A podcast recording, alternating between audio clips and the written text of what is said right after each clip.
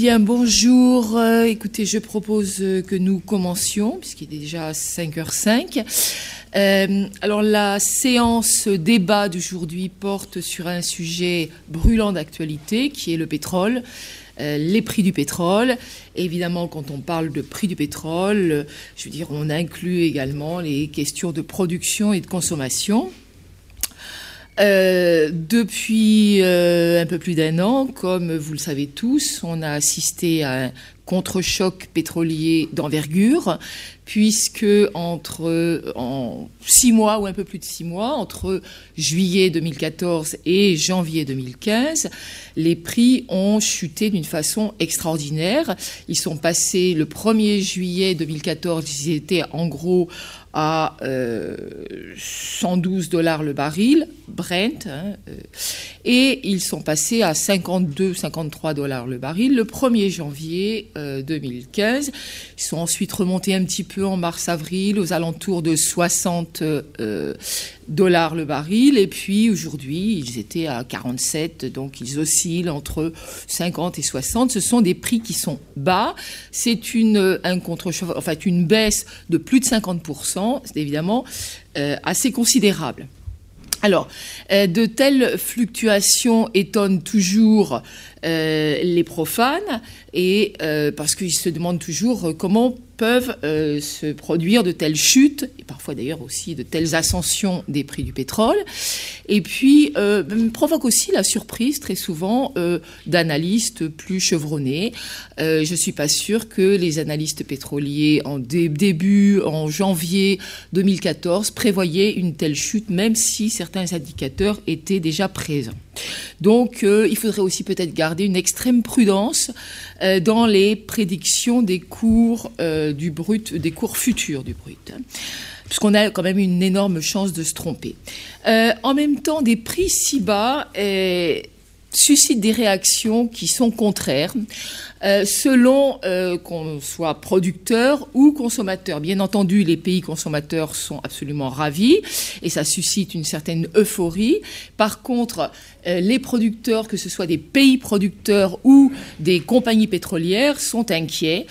sont inquiets parce que des prix aussi bas vont à l'encontre des fondamentaux de l'industrie pétrolière.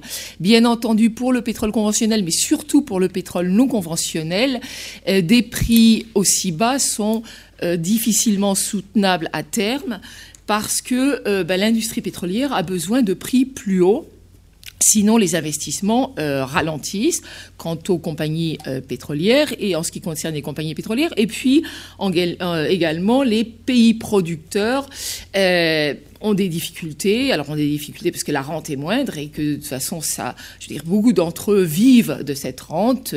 Il y a un problème aussi de paix sociale qu'il faudrait assurer, mais également au niveau de l'industrie pétrolière de ces pays producteurs, euh, ils ont besoin de prix beaucoup plus élevés puisqu'ils octroient de très grosses subventions à leur industrie.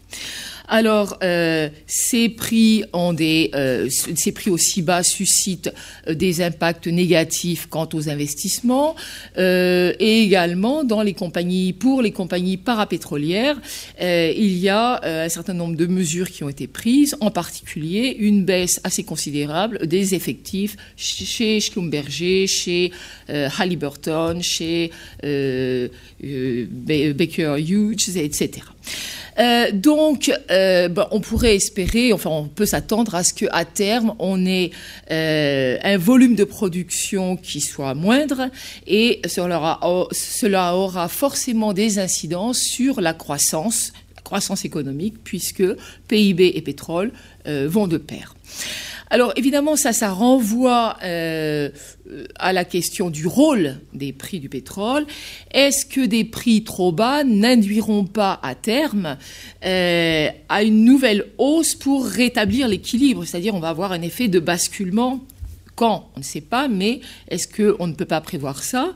Et, on peut se poser la question euh, du rôle des prix, c'est-à-dire est-ce que les prix lancent un bon signal et euh, deviennent maintenant des régulateurs économiques qui euh, d'une certaine façon, remplacent ou peuvent compléter le rôle de régulation politique qu'a joué euh, le cartel de l'OPEP euh, pendant longtemps et que joue encore d'une certaine façon l'Arabie saoudite. Bon, ce sont un certain nombre de questions qui vont être relayées, étayées par nos deux conférenciers aujourd'hui.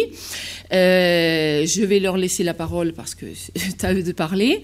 D'abord, je voudrais les remercier infiniment tous les deux, Pierre-René Et Denis Babusio. Je vais les présenter euh, de façon très succincte. Et puis, je vais leur laisser la parole et je vous indiquerai la dynamique que nous allons suivre. Alors, euh, Pierre-René Bocquis, à ma droite, est euh, diplômé, c'est un géologue d'origine, c'est diplômé de l'École nationale supérieure de géologie et de l'École nationale supérieure du pétrole et des moteurs de euh, l'Institut français du pétrole, de l'école IFP School, en section économie et gestion. Il a passé cinq ans à l'IFP comme ingénieur économiste et comme enseignant. Puis ensuite, il a travaillé 30 ans dans le groupe Total. Euh, durant 20 ans, il a occupé des responsabilités dans le domaine du gaz, naturel. Puis ensuite, il a été successivement directeur de la mer, mer du Nord, directeur stratégie planification du groupe, puis directeur gaz, électricité et charbon et il a passé les dernières années de sa carrière, c'est-à-dire de 1995 à 2001, comme conseiller auprès du président du groupe Total d'alors, qui était de Thierry euh, Desmarais. Euh, depuis, euh, depuis un certain nombre d'années, il est devenu professeur, enseignant, euh, étant à la retraite, il est professeur auprès de l'association TPA, c'est-à-dire c'est euh, Total Professeur Associé, et également est professeur associé à euh, l'IFP School. Et donc, il est conférencier, donne des conférences dans le monde entier, et il est en même temps auteur de nombreux ouvrages, auteur de plus de 50 articles sur l'économie du pétrole, du gaz et de l'énergie, et sept livres en tant qu'auteur ou qu'auteur sur l'énergie. Quant à Denis Babusio à ma gauche, il est diplômé euh, des mines Paris Tech et de l'IFP School et il est docteur et titulaire d'une HDR en sciences économiques. Euh, il a effectué toute sa carrière jusqu'en 2008 à l'IFP. Il a été notamment directeur du Centre économie et gestion euh, de l'École nationale du pétrole des, des de, supérieur pardon, du pétrole et des moteurs de l'IFP et euh, de 88 à 2000 et il a été directeur de recherche associé en économie. Il a dirigé une cinquantaine de thèses. Ses compétences portent principalement sur le calcul économique et l'évaluation des investissements, l'économie pétrolière et la modélisation de l'énergie. Ses fonctions actuelles, c'est-à-dire est également à la retraite et actuellement il est professeur associé à l'IFP School et il est consultant. Alors, il est également auteur de plusieurs livres et d'une cinquantaine de publications dans des revues à comité de lecture. Et parmi ceux-ci, on a un ouvrage de référence qui est déjà un ouvrage bon, écrit il y a longtemps, mais à mon avis qui est encore sans doute d'actualité, Décision d'investissement et calcul économique dans l'entreprise de Technique Economica de 1990. Et en relation avec notre séance débat, je voudrais signaler quand même qu'en économie pétrolière, ces travaux sur le rôle des investisseurs financiers dans la formation des prix du pétrole ont conduit à différents articles, dont un cahier de recherche du MIT CPR, en mars 2010 et une publication dans le Journal of Alternative Investment en 2011.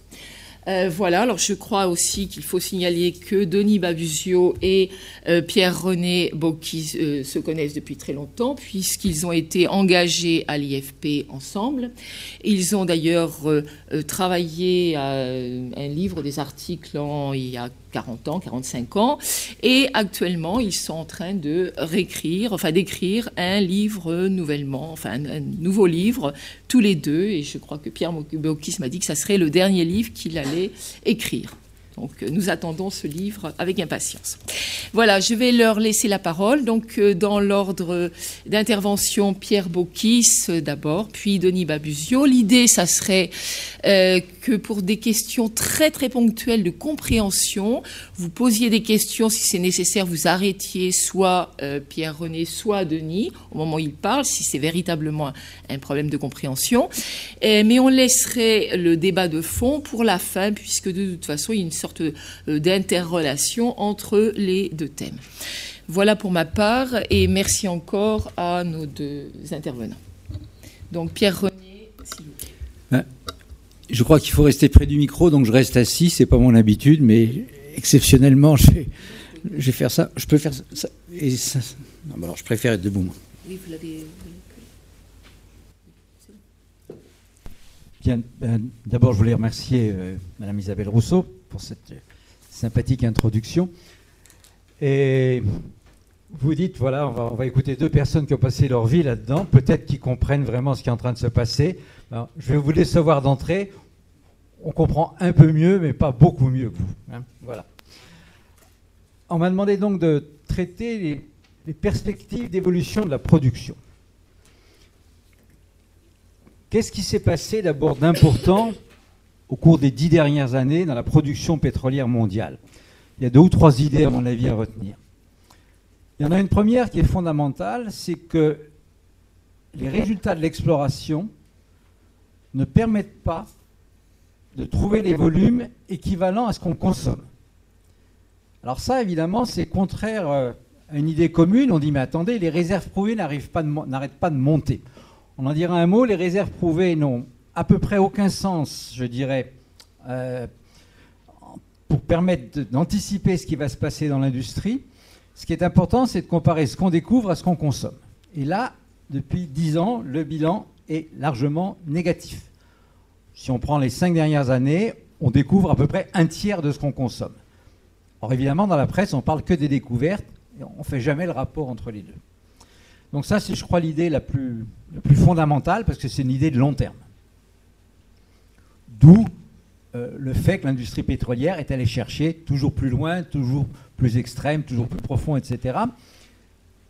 Jusqu'à l'arrivée de façon, on peut dire, pratiquement imprévue, au début des années 2000, euh, d'une nouvelle famille de pétrole dont on savait toujours qu'ils existaient. On savait que les roches-mères, les roches qui ont généré le pétrole et le gaz, contenait encore une partie d'hydrocarbures, mais on était persuadé dans l'industrie pétrolière, moi comme tout le monde, que ça ne pourrait pas être produit économiquement. Ce serait des volumes, ce serait des ressources, mais on n'y aurait pas accès économiquement. Et ça, c'est la, deuxième grande tendance, qui évidemment joue dans le sens inverse de la première, qui s'est vraiment confirmée à partir de 2005, donc c'est quand même tout récent, qui est le fait qu'on était capable, dans certains un certain nombre de conditions, et essentiellement aux États-Unis, c'est là où ces conditions sont réunies, de produire économiquement des volumes importants à partir des roches mères ou de roches, je dirais, de caractéristiques équivalentes. On va en parler.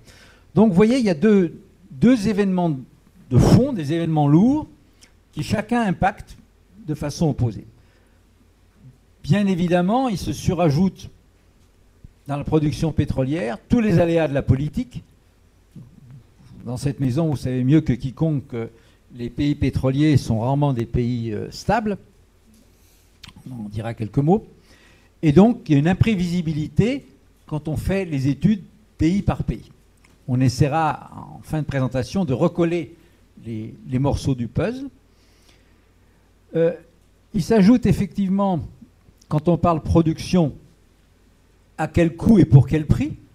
En clair, une production, si elle n'est pas rentable, c'est-à-dire s'il n'y a pas un écart suffisant entre le prix de revient et le prix de vente sur le marché, eh bien, elle ne peut pas être pérenne. Ça, c'est clair. Et ça, c'est le sujet dont Denis Babuzio va vous parler. Les prix, quel est finalement leur impact sur la production elle-même.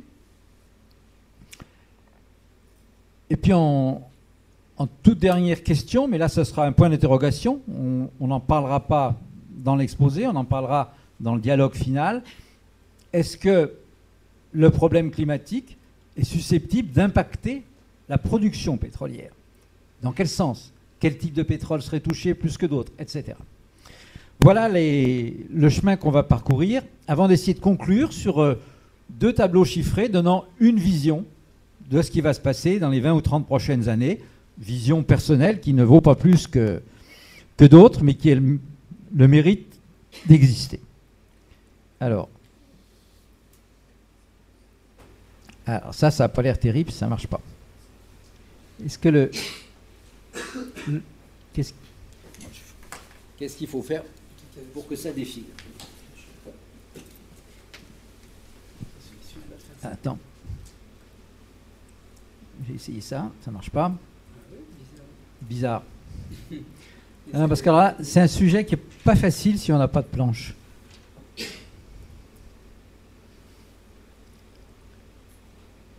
Ouvrir périphérique et imprimante. Ah, on sait jamais. Bon, désolé pour ce petit problème technique. Si, ça marche. Alors, je vous disais, il y a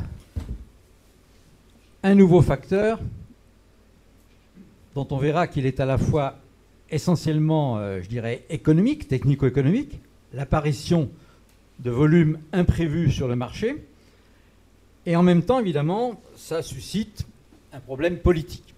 Alors, selon les analystes, on va privilégier les fondamentaux technico-économiques ou, quand on tombe au niveau de la grande presse, et malheureusement assez souvent au niveau des gens qui font des sciences politiques, on va privilégier euh, l'aspect politique. Juste une planche pour euh, montrer cette euh, révolution.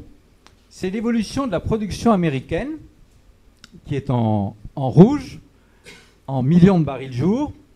L'échelle est à droite. Vous voyez que depuis 2-3 ans, en fait le mouvement a commencé un petit peu avant, une croissance tout à fait régulière et assez impressionnante d'à peu près 1 million de barils jour gagnés chaque année depuis 4 ans.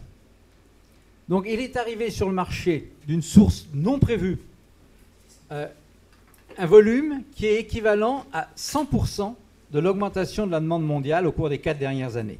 La totalité de l'augmentation de la consommation mondiale a été couverte par ces nouveaux pétroles américains. Donc ça, c'est une idée forte, fondamentale. Et d'ailleurs, qu'est-ce qu'on voit? C'est que c'est dû 100% à ces nouveaux pétroles. La courbe verte, ce sont ces pétroles euh, dits de, roche-mer ou de schiste, et euh, on voit qu'ils étaient déjà à hauteur de 3 millions de barils jour en 2013 et ils sont montés un peu au-dessus de 5. Et donc toute l'augmentation, c'est bien les pétroles dits de schiste. Enfin, la chute des prix, où est-ce qu'elle s'est manifestée de façon spectaculaire? C'est dans le nombre d'appareils de forage. On voit dans la presse toujours le mot plateforme de forage qui ne s'applique pas à terre, qui s'applique en mer. Alors ça, c'est à terre et on voit que brutalement, le nombre chute, mais chute considérablement quand les prix commencent à baisser. À l'été 2014, on passe de 1600 appareils de forage forant ces, objectifs de, dits d'huile de schiste à quelque chose comme 600, et on est encore en train de rechuter. Ça, c'était un graphique qui est à jour la, semaine dernière, 15 hein, euh, octobre 2015. Voilà, donc euh, le panorama. Et une des premières choses qui frappent, c'est qu'on voit qu'alors qu'on diminue par plus de 2 le nombre d'appareils de forage, la production a continué à monter à une inertie dans la hausse qui était inattendue. Tout le monde pensait que la chute des nombres d'appareils de forage se traduirait rapidement dans une chute des volumes. Ça n'a pas été le cas. Alors, on rentre maintenant dans des choses qui sont, je dirais, le, euh, pain noir journalier des, économistes pétroliers, où les mots qu'on utilise, on, croit qu'ils ont un sens euh, qui est le même pour tout le monde, et c'est pas vrai. Prenons le mot production. Apparemment, il n'y a rien de plus simple. La production, ça doit se mesurer, ça se mesure. Eh bien, la production de pétrole, il faut d'abord définir ce qu'on appelle pétrole. Et la meilleure, illustration, c'est ce graphique vous voyez le même organisme. Je n'ai pas pris trois organismes différents. C'est l'IEA américaine, l'EIA américaine, Energy Intelligence Administration, qui chaque année suit la production avec trois, trois, définitions différentes. Et vous voyez que les chiffres sont complètement différents. Si vous prenez pour 2014, vous voyez que la définition euh, haute, c'est 90 millions de barils jour. Vous voyez qu'une définition intermédiaire, c'est 86. Et puis la définition la plus restrictive, brute au sens le plus étroit du terme, c'est 76. Donc, quand on parle de production, tout de suite se pose la question, quelle source, quelle définition? Et l'EIA américaine n'a pas du tout les mêmes euh, visions que l'AIE, l'Agence internationale d'énergie, que tout le monde connaît. Comme les deux sigles en anglais, on croise les lettres, ça nous fait quatre sigles avec les mêmes lettres. Eh bien, l'AIE, elle, elle s'occupe de qu'est-ce qui rentre chez le consommateur. Et là, c'est qu'est-ce qui sort des champs. Et ce n'est pas la même chose. Entre les deux, il y a le raffinage qui augmente les volumes, euh, pour un tas de raisons. Euh, entre les deux s'ajoutent les synthétiques, s'ajoutent les biocarburants, etc. Donc l'AIE ne donne jamais de statistiques de production. C'est en fait des statistiques de mise à disposition de la consommation. Et c'est des chiffres différents, encore plus élevés que la courbe verte de l'EIA. Donc, attention, euh, piquer des chiffres de production sans donner une définition, c'est vous allez rapidement aller dans le mur. Autre chose, on se dit, le pétrole, tout ce qu'on produit, on consomme. C'est vrai un petit delta près qui est les stocks. Voilà par exemple euh, ce qui s'est produit aux US. La bande grise, c'était les variations des stocks américains au cours des quatre dernières années, je crois. Vert, c'était 2014. Et on voit que 2015, on est complètement en dehors de la normale. Donc, également, quand il y a la production, il faut voir qu'est-ce qui part à la consommation, qu'est-ce qui fait des variations de stock. C'est marginal, mais par contre, ça a un gros impact sur le sujet dont vous parlera Denis Babusio, les prix. Alors revenons deux minutes sur ces fameux pétroles de schiste. Regardons leur impact en volume d'abord. En 2010, les États-Unis étaient je dirais, à leur point bas, à 7,5 millions de barils jour. Ils avaient atteint leur pic en 70, euh, vers 10,5, 11. Et rappelez-vous que dès qu'ils ont commencé à décliner, c'était la fin du Gold Exchange Standard, c'est pas un hasard. Hein. Euh, on a changé les règles du jeu euh, de la finance internationale. Et puis l'année d'après, c'était la guerre du Kippour et la multiplication par 5 du prix du brut. Aujourd'hui, ils sont remontés à 2014 à 12 millions de barils jour, ce qui en fait, pour la première fois depuis très très longtemps, le premier producteur mondial. Et on voit que la totalité de l'augmentation, c'est dû au fameux shale oil. Là, il y avait 0,5, là, il y a 4,5. C'est ce que je vous disais tout à l'heure, on a gagné 4 millions de barils jour en 4 ans. Ce qu'on voit, c'est que ils, couvraient 40% de leur consommation, ils importaient 60% en 2010, en, 2010, ils couvraient 40, ils importaient 60. En 2060, en 2014, c'est les mêmes chiffres. Ils produisent 60, ils importent 40. Voilà les, si vous voulez, les macro-impacts sur l'économie américaine de cette affaire. Et si, on regarde maintenant avec l'œil de l'analyste pétrolier, vous aurez toutes les slides, hein, ce n'est pas la peine de les photocopier, tout, vous aurez tout à disposition ce qu'on voit, c'est que si on prend les gisements conventionnels onshore, toutes ces affaires-là, c'est à terre, hein, c'est pas économique en mer, ça décline en gros de 5% par an. Et là, je, force un peu le trait de 50% par an. Donc les shale oil n'ont rien à voir en taux de déclin pardon, avec le conventionnel. Et en taux de récupération également, ça n'a rien à voir. Le conventionnel, on va un asymptote vers 50% pour simplifier. Et là, aujourd'hui, on se situe plutôt dans la gamme des 5%. Dans des très bons cas, montagniste. Mais, euh, voilà. Donc vous voyez, c'est une famille d'hydrocarbures dont les comportements économiques sont complètement différents des hydrocarbures conventionnels. Alors comment ça se traduit? Ben, Ça se traduit par le fait qu'il faut faire des multiplicités de puits pour avoir un plateau et forêt, je dirais, presque sans arrêt. Et la grosse inconnue, jusqu'à la chute récente du nombre d'appareils du fait lié à la chute des prix, c'est qu'est-ce qui se passe quand d'un seul coup on s'arrête ou on diminue? Ben, On pensait que ça allait peut-être tomber très raide, et en fait ça tombe de façon beaucoup plus amortie que ce qu'on avait en tête. Alors, il y a toute une série de raisons derrière ça. On en parlera peut-être au moment des questions. Et voilà, non plus sur un modèle théorique. Ce que je vous ai présenté avant, c'était un modèle qui avait fait l'IFP au, tout début du phénomène. Et là, c'est sur la plus grande formation, celle qui se situe dans le, euh, la, zone nord-ouest des États-Unis, la zone du Bakken, et on, voit que euh, les puits, au fur et à mesure qu'on en rajoute, c'est par tranche de, temps, si vous voulez, de temps de forage, on voit bien ce phénomène qui avait été modélisé. Ça se, porte, ça se comporte à peu près comme le modèle le disait. Alors, ces statistiques américaines, elles, sont, elles ont toujours un problème, c'est qu'on a un point de départ où on a l'impression qu'il y en a toujours eu. Et quand on analyse de près, et ça c'est, euh, je dirais, la, zone dite du Permien, qui, était la, seule grosse zone productrice jusqu'à 2011, hein, c'était, c'était concentré là. Et en fait, c'est une zone très compliquée dans laquelle je vous ai fait un petit pointillé bleu pour montrer ce qui est vraiment de l'huile de schiste et ce qui est de l'huile traditionnelle. Et donc au départ, en fait, on a 10% d'huile de schiste et 90% de pétrole traditionnel, et maintenant c'est pratiquement 90-10 à l'envers. Et ça, c'est. J'ai mis un certain temps à arriver de comprendre ça.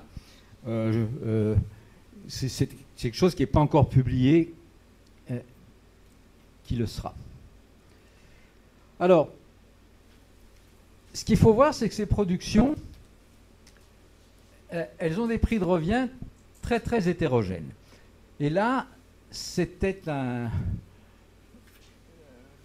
une présentation faite par le plus gros producteur indépendant qui s'appelle EOG, qui est une lointaine filiale du groupe Enron, qui rappelle quelque chose aux gens, qui était le, bras euh, pétrolier qui a été séparé.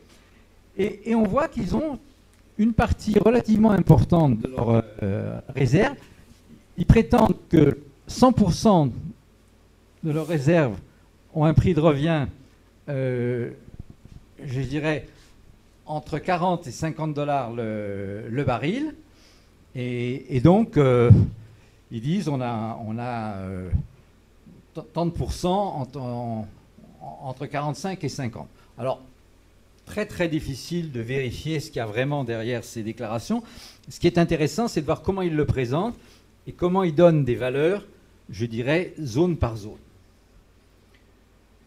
Euh, là, c'est peut-être le, je dirais la zone vedette des deux, ou trois dernières années. Le, le Bakken était la zone vedette euh, précédemment. Et là, euh, ça montre bien que selon la profondeur d'enfouissement de la roche-mère, vous avez une zone qui va être à huile, là où ça a été le moins enfoui, une zone qui va être à gaz humide, et puis la zone qui a été la plus enfouie, c'est du gaz sec. Et j'ai tenu à vous montrer ça parce qu'il y a une espèce d'analogie avec le bassin parisien. Vous avez des tas de publications qui disent Ah, mais en France, pourquoi on ne va pas voir? On a du gaz euh, dans le bassin parisien. Les Américains publient des chiffres élevés. Eh bien, en fait, dans le bassin parisien, euh, la seule chose que vous pouvez espérer, c'est de l'huile. Il y a aucune roche-mère dans le bassin parisien proprement dit qui est dans la zone à gaz. Donc, il peut y avoir éventuellement du pétrole, mais pas du gaz, ou alors on sort du bassin parisien vers la Meuse ou vers la vallée du Rhône, mais dans le bassin parisien proprement dit, il n'y a pas de zone mature à gaz. J'insiste parce que pratiquement tout le monde recopie les mêmes articles avec un gros potentiel gaz. S'il y a un potentiel, dans cette zone-là, il est pétrolier vous voyez, euh, ce qui est intéressant, c'est que de voir dans cette zone qui est devenue la meilleure au point de vue économique, eh bien, les programmes de forage ne sont pas affectés par la baisse des prix. En clair, quand on a réduit les programmes, ben, on les a réduits là où c'était avec les, marges les plus faibles, ou les prix de revient les plus élevés, et dans la zone la plus riche, c'est là où il y a eu la moindre réduction, où on a maintenu l'effort de forage. Alors, si on essaie de résumer cette histoire, parce que je suis en train de prendre plus que mon temps, je prends un, graphique qui avait été présenté il y a un peu plus d'un an par Schlumberger, il y a un an et deux mois. Euh, non, non, c'est il y a un an juste. En disant, ben, si on prend l'ensemble des, réserves mondiales, hein, par volume, et puis si on prend un prix de revient, on voit qu'en gros, ce qu'on a produit, c'est un peu plus de 1000 milliards de barils, 1200 milliards de barils et ça se situait en prix de revient entre 5 et 30 dollars le baril. Qu'est-ce qui nous reste sous les pieds? Il nous reste encore de l'huile bon marché comme ça, il nous en reste pas mal, essentiellement au Moyen-Orient, en Afrique du Nord. Il nous reste un paquet de pétrole conventionnel et de récupération assistée. On commence à, atteindre les 80 dollars par baril. Et puis, on a les deux familles de non conventionnels, les ultra lourds, dont on n'a pas encore parlé, pourra en parler tout à l'heure dans la, séance de synthèse, euh, qui sont nettement plus chers. Et puis on a ces nouveaux pétroles, qu'on appelle aussi light tight oil, parce que c'est des pétroles, ils sont tous légers, et dans des formations compactes, d'où le nom light tight oil. Et eux, ils évoluent à la baisse, alors que ceux-là, ils évoluent à la hausse. Et ça, je crois que c'est un, message clé. Et Schlumberger a illustré ça par ce graphique, que je crois est très très intéressant. Voilà quel était, selon eux, le prix de revient moyen. Alors, il y a toute une méthodologie, comment ils ont fait les calculs. Des light tight oil, en 2009, c'était 93 dollars le baril. C'est tombé à 74 en 2010, c'est tombé à 70 en 2011, à 63 en 2012, à 58 en 2013. Et sur cette même période, les bruts conventionnels suivaient l'évolution inverse. 38, 40, 46, 56, 60.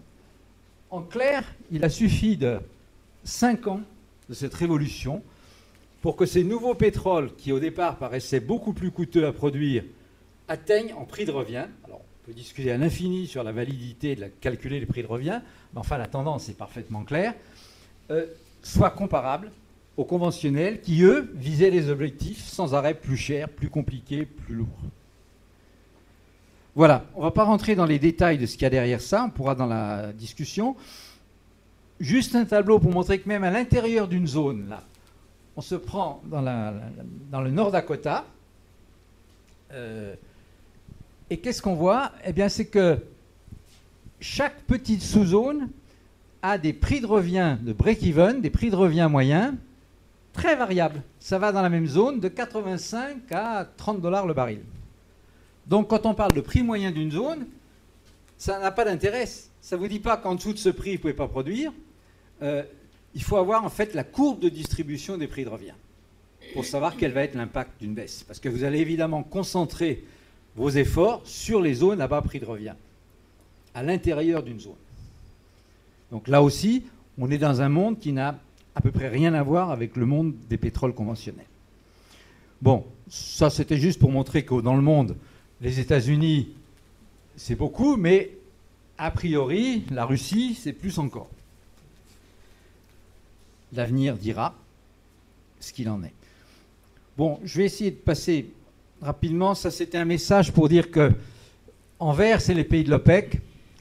Euh, les, sociétés nationales des pays de l'OPEC, ben, elles contrôlent 60% des réserves. Euh, elles représentent à peu près 28% de la production, mais 6%, 8% de l'investissement. Donc il y a une distorsion complète et quand on veut essayer de dire quelle va être la production future, ben, il est évident que ces chiffres-là et le suivi de ces chiffres année par année sont importants. Euh, pour pouvoir produire plus tard, il faut investir. Alors, sur cette histoire de il faut investir pour produire, on a eu au cours de la décennie 2004-2014 un phénomène assez étonnant. On a eu une hausse à peu près continue des prix des bruts jusqu'à l'été 2014. On a eu une hausse des dépenses en capital de l'industrie pétrolière. On est passé, euh, je dirais, si on prend l'industrie mondiale, euh, là c'est uniquement une dizaine de compagnies majeures. Si on prenait toutes les compagnies, on est passé de 250 milliards à 700 milliards de dollars d'investissement annuel, de loin au-dessus de n'importe quelle autre industrie, de très loin. Mais en même temps, on voit que la production de l'échantillon, il y a tous les grands, elle, elle chutait. Alors l'échantillon, il représente un peu moins de la moitié de la production mondiale, 300 milliards, sur, 300 euh, milliards d'investissement sur 700, pas de la production, de l'investissement mondial. Et on voit que ces compagnies euh, ont chuté. Et ça, ça vous montre, vous avez Exxon, Shell, Chevron, Total, BP. Eh bien, on voit cette tendance à la baisse des productions, qui est masquée par le fait que maintenant, les sociétés ne reportent plus pratiquement leur production pétrolière, elles mettent pétrole et gaz ensemble, elle compte tout en baril équivalent, ce qui fait que vous ne voyez pas ce qui se passe réellement sur le pétrole. Donc, moins 27% de production depuis 2004, hein, en 10 ans. Et pourtant, pendant cette période, on a multiplié les investissements par 3. Donc, il y a bien quelque chose dans la mécanique qui est assez troublant. Alors, on essaie maintenant de regarder euh, les éléments stratégiques. Où va ce pétrole? Eh bien, on voit là euh, la situation 2013 et la situation estimée 2019. Ce qui est frappant, c'est le basculement vers l'Asie. L'Amérique ne dépend plus. Et ça, maintenant, euh, je dirais depuis le. C'est essentiellement les, huiles de schiste qui l'ont libéré de la contrainte Moyen-Orient. Ce qui aura forcément des conséquences stratégiques, politiques, etc. C'est d'ailleurs un de mes étonnements en rentrant, c'est de voir qu'il y a 30 ou 40 titres sur euh, le Moyen-Orient, les problèmes du monde euh, proche-oriental, etc., etc. Il n'y en a pas un qui contient le mot pétrole ou le mot gaz, alors que c'est au cœur, évidemment, de tout ce qui se passe. Et donc, vous avez au plan mondial trois grands joueurs. Hein, euh, un, mauvais jeu de mots. Qu'est-ce qui est passé numéro 1 USSR C'est US Shale Resource. Hein c'est pas une erreur de machin. Euh, et, l'Arabie et la Russie, qui sont tous les trois, je dirais, c'est 12 millions de barils de jour de potentiel. Et vous tombez brusquement à, 4 ou 5 pour les numéros 2. Donc il y a vraiment trois joueurs essentiels. Voilà les joueurs de second et de troisième rang. L'Iran, vous voyez, qui avant les sanctions ou, avant que les sanctions ne mordent trop, était encore à plus de 4 millions de barils jour, qui est tombé à moins de 3. Et vous voyez l'Irak qui, malgré la guerre, est monté de 3 à un peu plus de 4. Donc ça, c'est, je dirais, les deux grosses inconnues de l'avenir, puisque leur production est liée largement à, des problèmes de politique. Puis vous avez des gens euh, sur un déclin lent, l'Algérie, et puis un et d'autres qui est à peu près imprévisible, la Libye. On va en dire deux mots. Alors, les guerres pour le pétrole, c'est pas nouveau. Hein. Vous avez trois Tintins qui illustrent ça très bien. Euh, au pays de l'or noir, l'oreille cassée, général Alcazar et la guerre du Chaco. Et puis euh, Tintin en Amérique, euh, les expropriations des terres pour faire place aux, pétroliers. Donc ça n'a rien de neuf. Malheureusement, aujourd'hui, ça a pris une allure de drame planétaire. Ici, ce n'est pas la peine de montrer ce genre de choses. Tout le monde sait où sont les points dramatiques du Moyen-Orient. J'ai insisté juste un tout petit peu sur la Libye parce que je crois que c'est vraiment un, cas en soi. Et ça, c'est l'ENI qui vient de sortir cette euh, carte euh, tout récemment. Vous voyez que le pays est partagé euh, à l'est entre une armée nationale qui a un certain nom. Vous avez des milices là qui sont juste pas loin de Tripoli, mais qui elles-mêmes sont entourées par d'autres milices rivales des deux côtés. Vous avez des, des Toubous qui sont là, vous avez des Touaregs qui sont là, et l'Algérie, l'autre côté, n'aime pas du tout avoir comme voisins des indépendantistes Touaregs et des milices diverses et variées, pauvre Tunisie non plus. Euh, qu'est-ce que j'oubliais là-dedans? Vous avez des gens qui se sont ralliés officiellement à l'État islamique, les deux taches noires, etc. Alors, il est évident que je crois que les, les gens qui ont lancé la, les opérations militaires en Libye pour débarrasser le pays du régime Kadhafi n'avaient pas compris le dixième de ce que ça risquait de déclencher derrière, parce que bah, euh, ils ignoraient, je dirais, l'essentiel de ces cartes. Ou alors s'ils ne les ignoraient pas, c'est encore plus grave. Ça nous mène à quoi? Ben, Ça nous mène à ce que, presque mois par mois, on arrive à faire coller un événement politique sur les variations de la production de brut de la Libye. Et donc c'est bien évident que pour un, économiste pétrolier, ça rend imprévisible la production. On pourrait dire la même chose euh, de l'Iran, de l'Irak et peut-être demain de l'Algérie et d'autres, Nigeria, Venezuela, etc. Voilà, donc les deux dernières slides, ben, je vous montre moi ma, vision de l'avenir. Alors en partant d'une définition qui est la définition haute de l'EIA, hein, qui n'est pas celle de l'AIE, j'insiste, on aurait en 2015, j'ai arrondi tous les chiffres parce que les chiffres après les virgules ça veut rien dire, de 90 et on montrait un maximum qui correspond au pic, pic de l'offre, pic de la demande, on peut discuter à l'infini, mais c'est bien un, maximum de la production pétrolière mondiale en 2030. Et si vous voulez, j'ai essayé de détailler là un petit peu en mettant les conventionnels. Vous voyez que les conventionnels, on est au pic avec 85, on va y rester une dizaine d'années, et après on va rentrer en décroissance. Les ultra lourds, on n'est pas très loin du maximum, avant tout pour des raisons économiques et environnement. Leur potentiel de croissance physique est beaucoup plus grand, mais il y aura des limitations. Les roches-mères, on est, à mon avis, euh, loin du maximum. Alors, il y a un coup d'arrêt, il y a une baisse qui va durer deux ans, trois ans, mais le potentiel est là et, à mon sens, se redéveloppera. D'où cette courbe totale qui devrait normalement être la même que la courbe que je vous ai montrée pays par pays, avec un, aujourd'hui 90, un, un plafond à 100, et puis euh, en dessous, les hypothèses sous-jacentes en nombre d'appareils de forage et en prix. Parce que tout ça, ça repose sur des, schémas intellectuels. Voilà. La question climatique, eh bien, on le garde pour la conversation générale. Et puis ça, c'est juste pour sourire un peu. Voilà. J'ai été un peu long. Voilà. À Denis. Bien, merci beaucoup euh, Pierre-René. Je laisse la parole pour ce panorama général sur la, production de pétrole. Euh, je laisse la parole à Denis Babusio qui va nous parler des prix du pétrole. Merci Madame la Présidente. Vous voulez le... oui, je vais faire comme Pierre. Euh, je préfère aussi pas rester trop assis.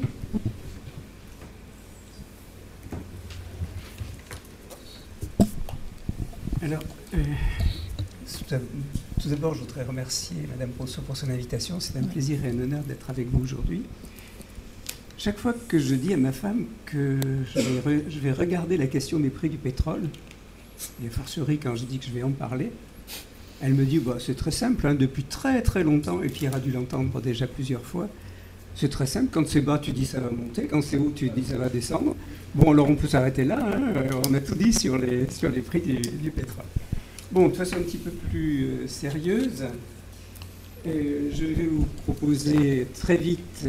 Alors, euh, je savais que j'aurais des, diapos qui feraient double emploi avec celle de Pierre René, puisque nous travaillons ensemble, et que dans le rapport que nous rédigeons ensemble, il y a des, diapos, il y a des figures que nous avons reprises.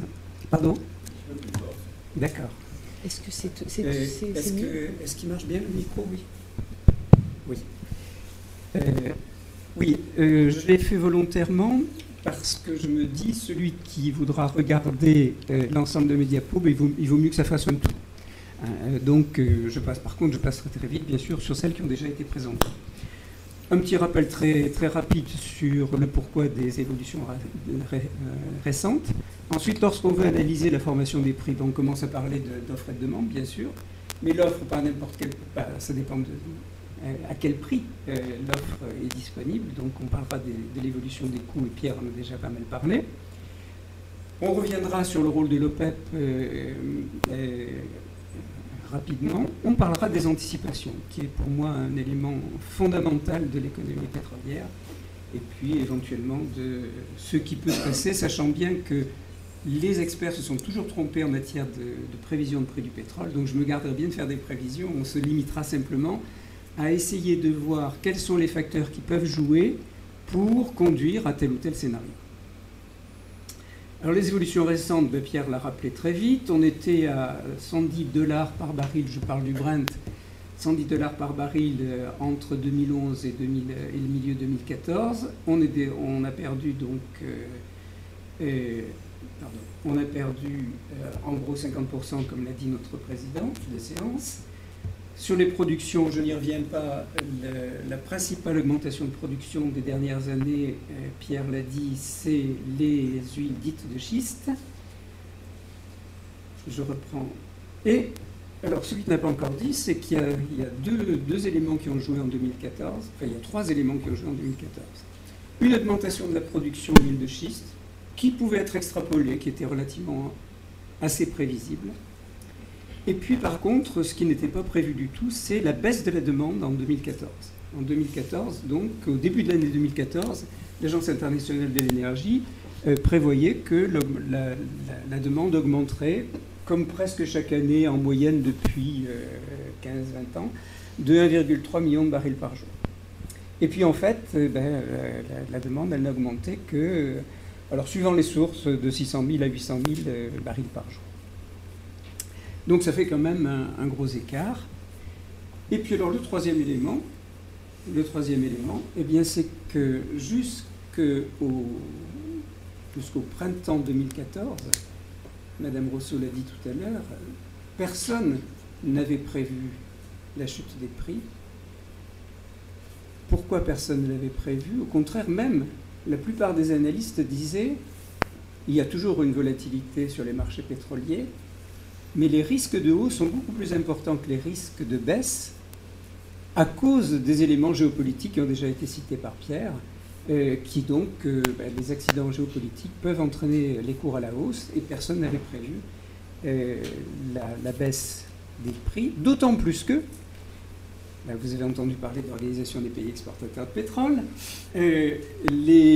l'Organisation des pays exportateurs de pétrole, normalement, essaie de défendre les prix quand, quand, ils sont trop bas, évidemment, c'est pénalisant pour les économies des pays producteurs.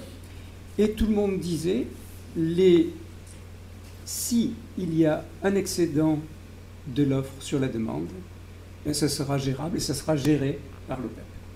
Et en fait, ben, contrairement à ce qui était prévu, donc le 27 novembre 2014, l'OPEP a décidé, l'Arabie a décidé, euh, parce que si je reprends une, phrase euh, qui est souvent répétée, en fait l'OPEP c'est l'Arabie, euh, le, donc euh, l'Arabie a décidé que les quotas de production seraient, seraient gelés et ça a été confirmé. Donc, en, et pourquoi l'Arabie a pris cette décision?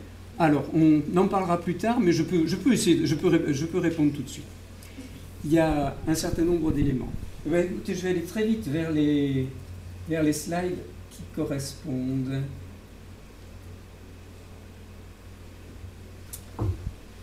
Jusqu'en mai 2014, donc, euh, l'Arabie faisait dire à son ministre Al-Naimi euh, les 100 dollars par baril, c'est un bon prix. Et j'en reparlerai tout à l'heure, lorsque l'Arabie considère qu'un prix est bon pour, euh, le, pays, en général, elle, défend ce prix. Et dans le passé, ça a souvent été le cas. Bon, donc tout le monde pensait que l'Arabie défendrait ce prix, et puis en fait, donc, en novembre, qu'a dit euh, le même Ali Al-Naimi, ministre saoudien Il a dit si, je laisse, euh, si je baisse ma production pour soutenir les prix, qu'est-ce qui va en profiter? Ce sont les Brésiliens, ce sont les Russes et ce sont les producteurs d'huile de schiste. Bon, donc euh, la première raison, c'est celle-ci. Je pensais le dire plus tard, mais pour répondre à la question, euh, peut-être vous souvenez-vous, dans l'histoire des prix pétroliers, qu'il y a eu euh, le deuxième choc pétrolier en 79-80. L'Arabie, à ce moment-là, devait produire à peu près 10, 10, euh, millions de barils par jour, je crois. Ça fait partie des, trois constantes dont Pierre sur lesquelles Pierre a fait son sa très jolie diapo là, avec les trois, principaux producteurs. Euh, pour soutenir les prix entre 1980 et 1985, qu'a fait l'Arabie Et c'était pratiquement la seule qui a joué. Elle a fermé les vannes. Elle est tombée de 10 millions de barils par jour à 2,5 millions de barils par jour en fin 85. Évidemment qu'elle ne pouvait plus baisser sa production encore, et donc elle a laissé filer les prix. Alors ensuite, euh, c'était évidemment très dommageable pour elle, elle a retenu la leçon, quand les prix ont été bas à nouveau en 98-99, fin 98, début 99, elle a dit à ses partenaires de l'OPEP, je veux bien faire baisser mon niveau de production, mais il faut que vous fassiez de même. Premier point. Elle a, dit à ses partenaires de l'OPEP, Je ne, ferai pas tout seul comme je l'ai fait entre 1905 et 1985. Alors peut-être que je caricature un petit peu, mais je crois que je ne déforme pas trop. Et non seulement elle a entraîné ses partenaires de l'OPEP, mais elle a entraîné le Mexique, Venezuela. Le Venezuela. la Russie, la Norvège et Oman, je crois. Et le Venezuela. Et le Venezuela. Et le Venezuela. Alors la Russie, c'était un accord de façade qui était euh, facile à tenir parce que c'était ce qu'ils avaient prévu de toute façon. De- c'était- il y a une saisonnalité dans les exportations de la Russie. et. Mais elle a entraîné donc euh, non seulement les partenaires de l'OPEP, mais les principaux producteurs. Et donc euh, la raison principale de la non-action de l'Arabie, c'est je ne veux pas faire le travail toute seule. Je le ferai si les autres le font avec moi. Et comme elle a eu des refus de la plupart de ces... Il y a eu une, multitude de, discussions hein, euh, entre l'Arabie et ses partenaires et, le- et d'autres producteurs. Euh, comme elle n'a pas entraîné les autres, ben, elle a dit, bon, ben, ok, je, moi je, garde ma part de marché. Euh, il y a d'autres raisons. Il y a d'autres raisons, peut-être un petit peu plus, un petit peu plus politiques. Ben, vous savez que euh, le principal, euh, le meilleur ennemi de l'Arabie sunnite, ce sont les chiites. Et puis, ah ben les Russes, ils soutiennent euh, Bachar el-Assad. Bachar el-Assad, il est alaouite, chiite. Alors, des prix bas, ben ça va faire mal à l'Iran, à la Russie, aux producteurs de schiste. Et moi, moi, Arabi, j'ai des réserves financières. Pendant quelques années, avec des prix bas, je peux piocher dans mes réserves financières. Ça ne me, fera- pas trop de mal, mais ça va faire beaucoup de mal aux autres. Donc, euh, n'hésitons pas. Est-ce que j'ai répondu à votre question? Bon, alors c'était pas tout. Je pensais l'évoquer un petit peu plus tard, mais après tout, pourquoi pas le dire maintenant?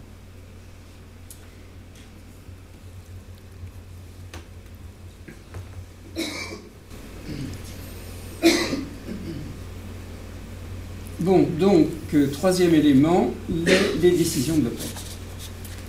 Alors, que peut-il se passer maintenant dans le futur? Il y a une référence sur laquelle je vais aller très vite, mais euh, il y a des étudiants dans cette assistance et les étudiants aiment bien les, fondements théoriques, les, supports théoriques. Donc, je crois qu'il faut que je cite euh, la loi d'Ottling. Vous avez tous entendu parler sans doute de la loi d'Ottling. Pour ceux qui par hasard n'en auraient pas entendu parler, je la résume en deux mots. Euh, était un, économiste très fécond des années 1920-1930. Donc tout le monde avait oublié les travaux sur les ressources épuisables, presque tout le monde. Les macroéconomistes n'avaient pas oublié des beaux théorèmes de macroéconomie d'Ottling, mais, en matière de ressources épuisables, tout le monde avait euh, oublié ces travaux. Et que disait Ottling Il disait, alors je vais caricaturer dans un premier temps, le prix d'une ressource épuisable, en fait c'est pas le prix, mais je vais le dire d'abord comme ça, le prix d'une ressource épuisable, eh bien, il doit augmenter à un taux égal au taux d'intérêt. Aujourd'hui, on dirait à un taux égal au taux d'actualisation. Pourquoi doit-il euh, augmenter le prix d'une ressource épuisable? Donc vous avez une ressource en quantité limitée et le pétrole conventionnel dans les années 70, on pouvait considérer que c'était une ressource épuisable et que les ressources qui pourraient s'y substituer étaient à des prix très très nettement supérieurs, que ce soit le nucléaire pour la production d'électricité, que ce soit les biocarburants, que ce soit les pétroles non conventionnels. À l'époque, ils étaient considérés comme euh, coûtant euh, beaucoup beaucoup plus cher que le pétrole conventionnel. Donc il y a une ressource épuisable. Alors pourquoi est-ce que le prix d'une ressource épuisable doit augmenter à un taux égal au taux d'intérêt? Imaginez que vous soyez détenteur d'une partie de cette ressource épuisable et que vous disiez le prix du pétrole. Le prix va être stable. Qu'est-ce que vous avez intérêt à faire? À produire immédiatement, bien sûr. Il vaut mieux avoir de l'argent tout de suite que l'année prochaine ou dans 10 ans. Ah oui, mais vous dites ça va devenir plus rare. Ah, si ça devient plus rare, peut-être qu'il sera plus cher. Peut-être que l'année prochaine, il coûtera 20% de plus. À ce moment-là, qu'est-ce que vous faites? Ben, Vous attendez qu'il ait augmenté avant de produire. Donc le seul sentier d'équilibre possible, c'est une augmentation à un taux égal au taux d'intérêt pour qu'en valeur actualisée, une tonne de pétrole ait, le même, ait le même, euh, la même valeur, euh, qu'elle soit disponible aujourd'hui, dans 5 ans ou dans 10 ans. Bon, alors donc ça a été une référence euh, très importante pour les économistes de l'énergie euh, à partir de 1973, 1974 exactement, à partir de la redécouverte par euh, Solo, prix Nobel, de la loi Nottling dans un article très célèbre. Mais euh, je voudrais dire, euh, petit Rico que Edmond Malinvaud, donc, qui était un nobelisable français, décédé, donc, qui, a disparu récemment. Je voulais lui rendre hommage en parlant d'Otling parce qu'il avait redécouvert, sans connaître les travaux d'Otling, il avait, il avait euh, redécouvert la loi d'Otling avec une approche euh, un petit peu différente. Bon, alors pourquoi cette, cette loi d'Otling n'est plus tellement utilisable aujourd'hui? C'est qu'aujourd'hui, il y a plus les, les pétroles conventionnels à bas coût et puis des substituts qui coûtent beaucoup plus cher. Il y a tout un continuum de ressources, et ça c'était bien visible dans le graphique que vous a présenté Pierre Bocquis sur les ressources disponibles et leur coût d'accès.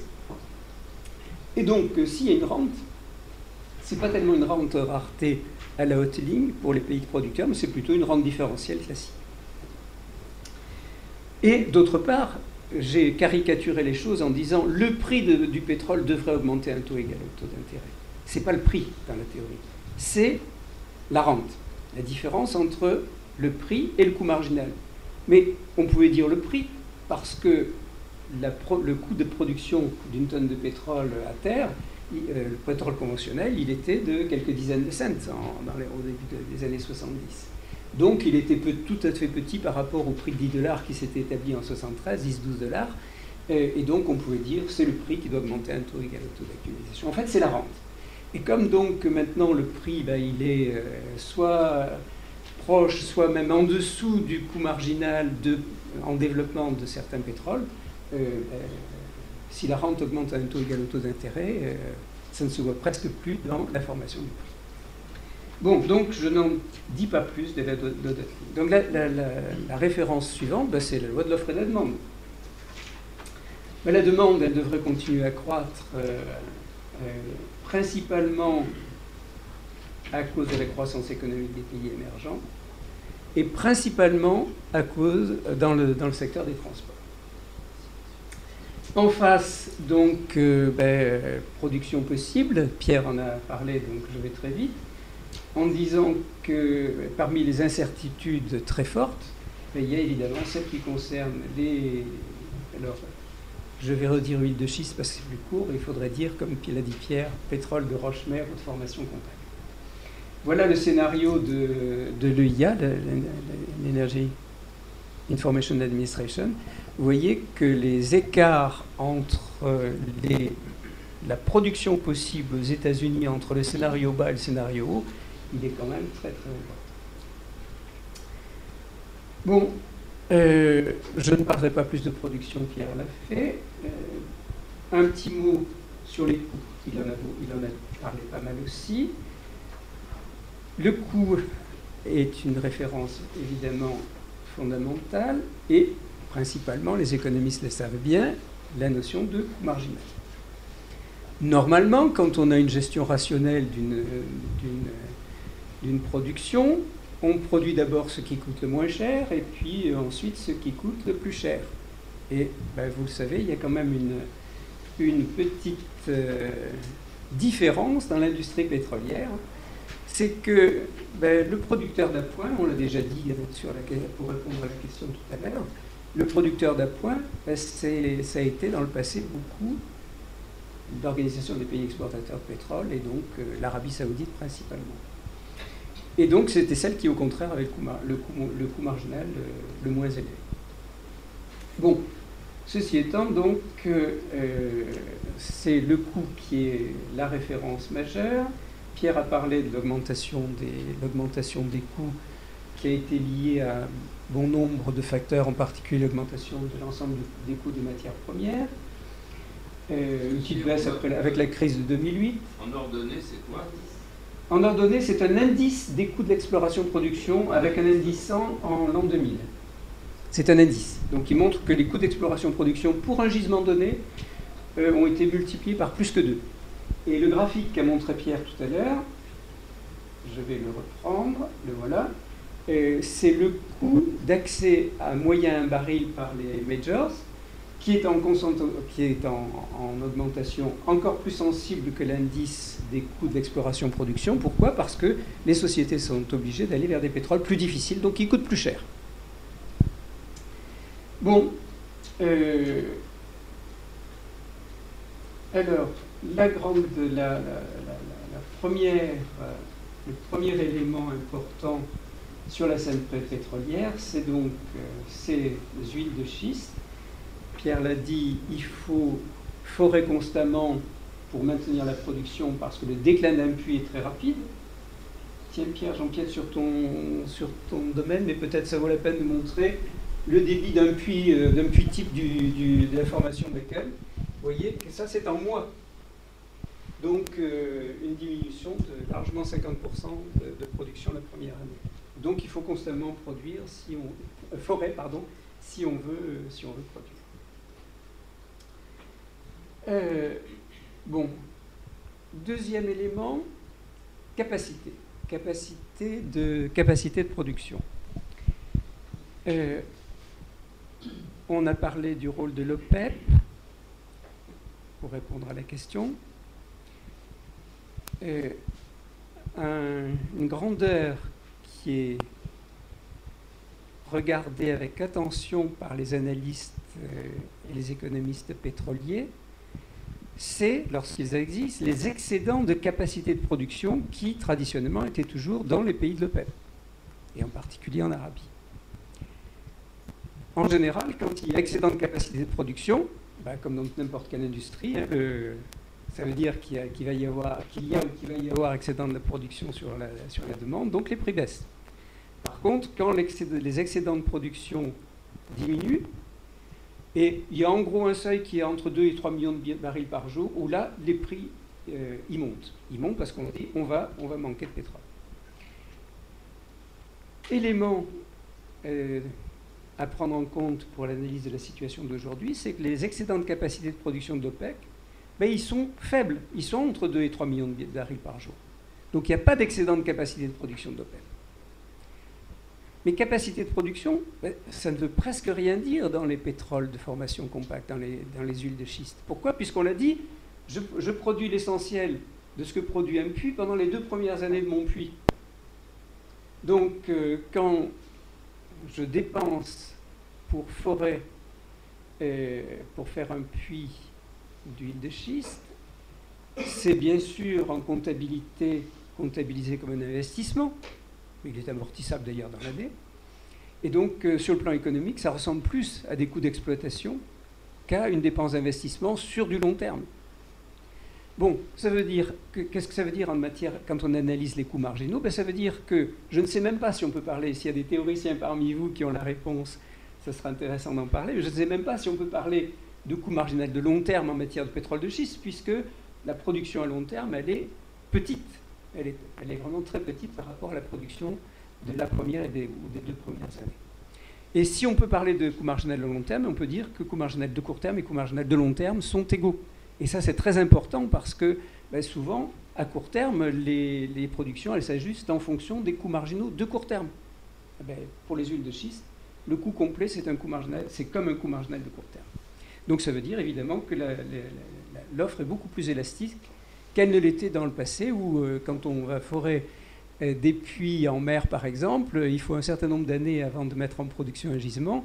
Et puis une fois que, les plateformes sont là, une fois que les puits sont forés, eh bien, euh, même si le, coût, prix du pétrole dégringole, on n'arrête pas la production parce que le coût marginal est très faible par rapport au, au coût complet. Bon, un autre élément important qui était sur le graphique qu'a montré Pierre, c'est le progrès technique. Il a été extraordinaire sur, euh, les, sur euh, ces huiles de schiste, multiplication par 7 de la productivité des puits, euh, donc baisse du coût des forages, baisse de la durée moyenne des forages. Alors, comme on va parler de, de, perspective, là, encore avec l'autorisation de Pierre, je vais empiéter un petit peu sur son domaine, la, production. Euh, est-ce que ce, progrès technique va se poursuivre? Il y a des chances, oui, se poursuivre. Euh, des, baisses de prix sont souvent une motivation pour, euh, des, des progrès techniques qui vont baisser les coûts une fois que les techniques ont bien été mises au point avec des, avec des prix élevés. Il y a, on parle, il y a des spécialistes de la production de ces huiles de schiste qui parlent de reprise de fracturation sur un forage donné, le refracking, qui permet de, de, redonner à un puits déjà ancien la même production, et même parfois supérieure, à celle qu'il avait au moment de, sa première fracturation. Et certains donc euh, pensent qu'il pourrait y avoir un potentiel important pour améliorer. Pardon. Comment est-ce possible ça? Comment est-ce possible? Ben, Tout simplement. Alors là, je vais laisser Pierre euh, répondre parce que c'est la production, il connaît mieux que moi. Quand, vous produisez une formation compacte, en fait, vous créez par la fracturation, une micro-fracturation, un chevelu de micro-fissures qui vont drainer. Donc vous avez créé une porosité, une perméabilité artificielle par ce chevelu. si après, admettons que vous avez fait 10 fracs sur ce, sur ce, puits le long du drain horizontal, vous revenez 5 ans après, au lieu d'en faire 10, vous en faites 20, et vous les faites, au lieu de mettre 10 000 chevaux pour, pour fraquer, vous mettez 40 000 chevaux, et vous injectez 4 fois plus de sable. Eh ben, vous allez fracturer un volume bien supérieur au volume que vous avez fracturé initialement. Je vais pris un cas, d'école, hein, j'ai pris une caricature pour répondre à votre question. Et il n'est pas donc euh, illogique que vous puissiez éventuellement récupérer plus. Bon, ça c'est pour faire une, réponse caricaturale à une question qui effectivement n'est pas immédiate. C'est plus les mêmes fracs.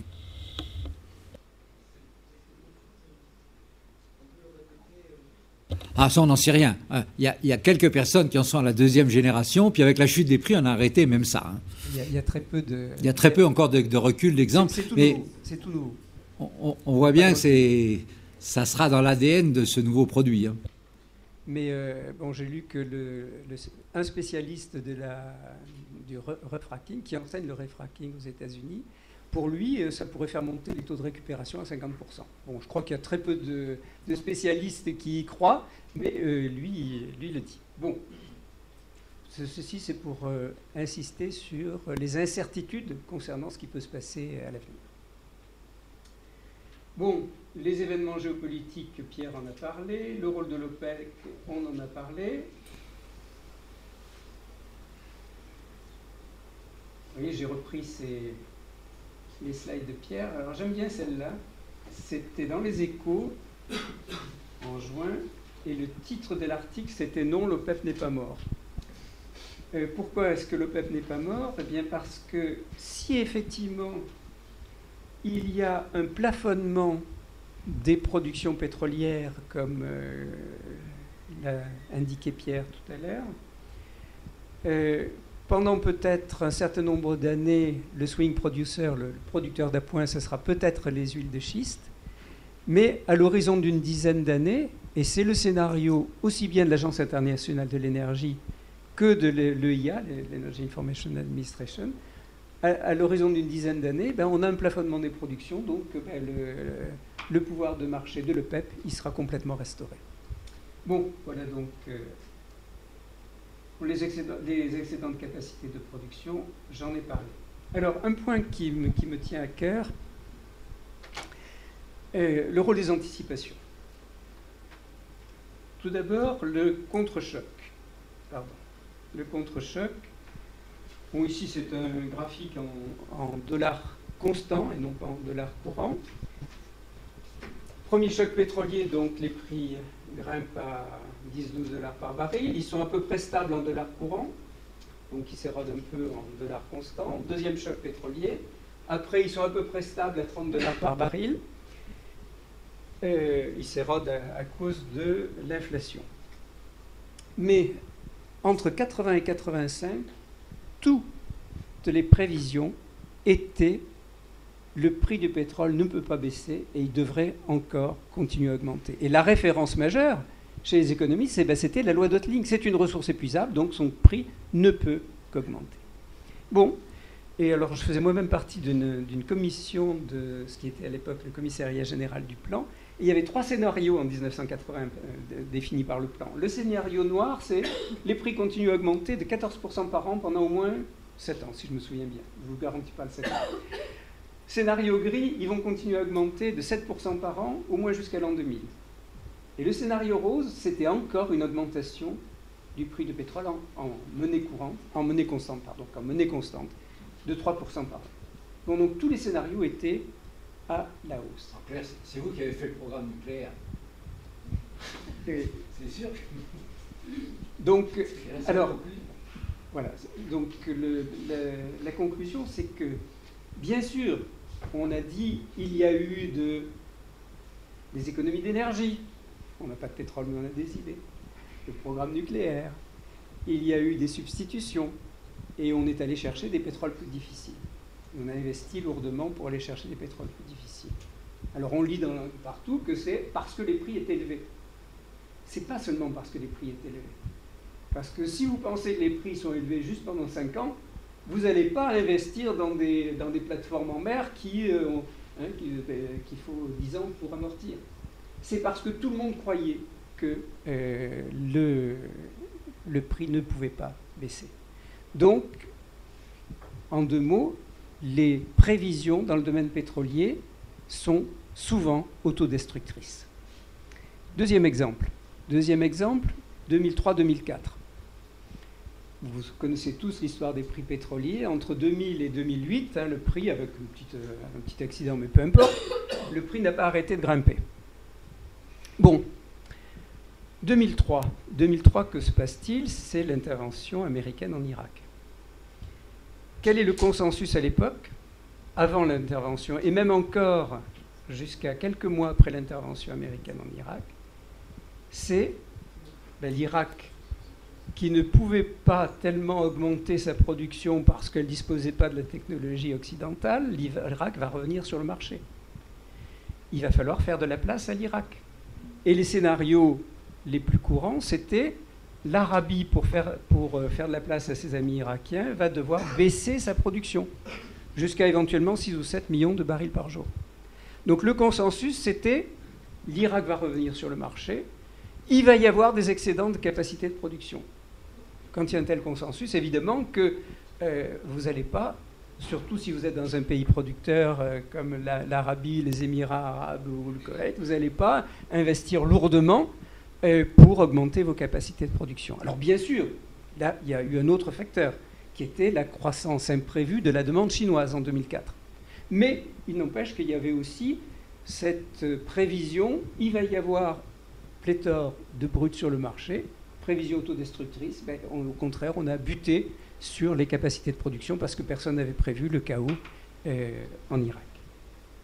Et puis, dernier élément, dernier élément, ben, entre 2011 et 2014, le, ministre Al-Naimi, euh, je, hein, je, vous rappelle, il, avait bien dit, 100 dollars c'est un bon prix ça semblait pas pénaliser trop fortement la croissance mondiale, ça semblait convenir à tout le monde, aussi bien aux producteurs qu'aux consommateurs.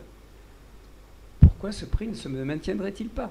Donc c'était ben, les prévisions les plus courantes entre 2011 et 2014, le prix va se maintenir.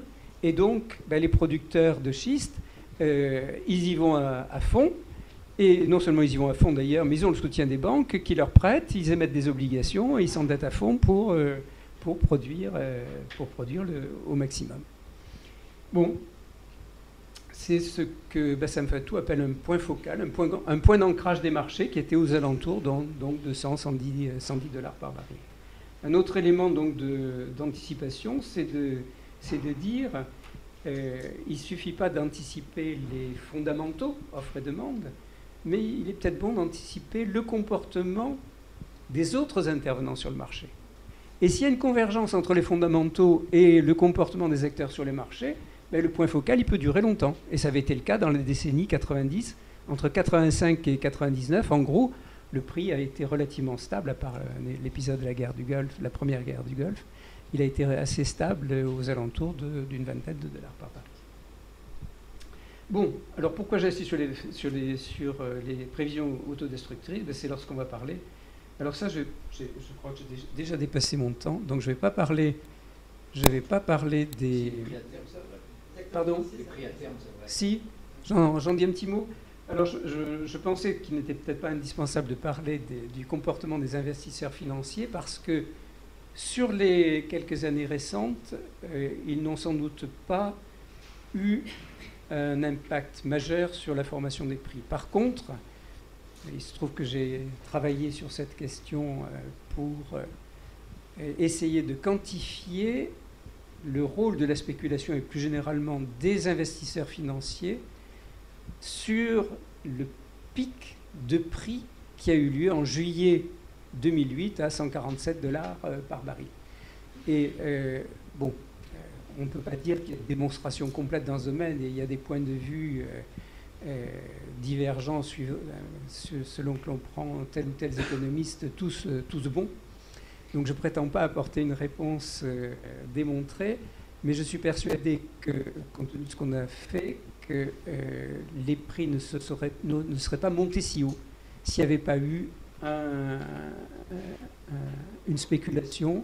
Et euh, ça se voyait au fait que les courbes étaient en contango. Je ne sais pas si vous savez, ce que veut dire contango, c'est-à-dire les courbes à terme. C'est-à-dire que les prix à terme étaient supérieurs au prix, au prix spot. Euh, et, les, positions des investisseurs financiers étaient euh, fortement acheteuses. Bon, donc, en 2008, vraisemblablement, il y a eu un impact. La, spéculation et les investisseurs financiers en général, parce que les fonds de pension et, les sociétés d'assurance sont sans doute les principaux investisseurs sur les marchés financiers du pétrole, et, et eux ne sont pas des spéculateurs à court euh, pardon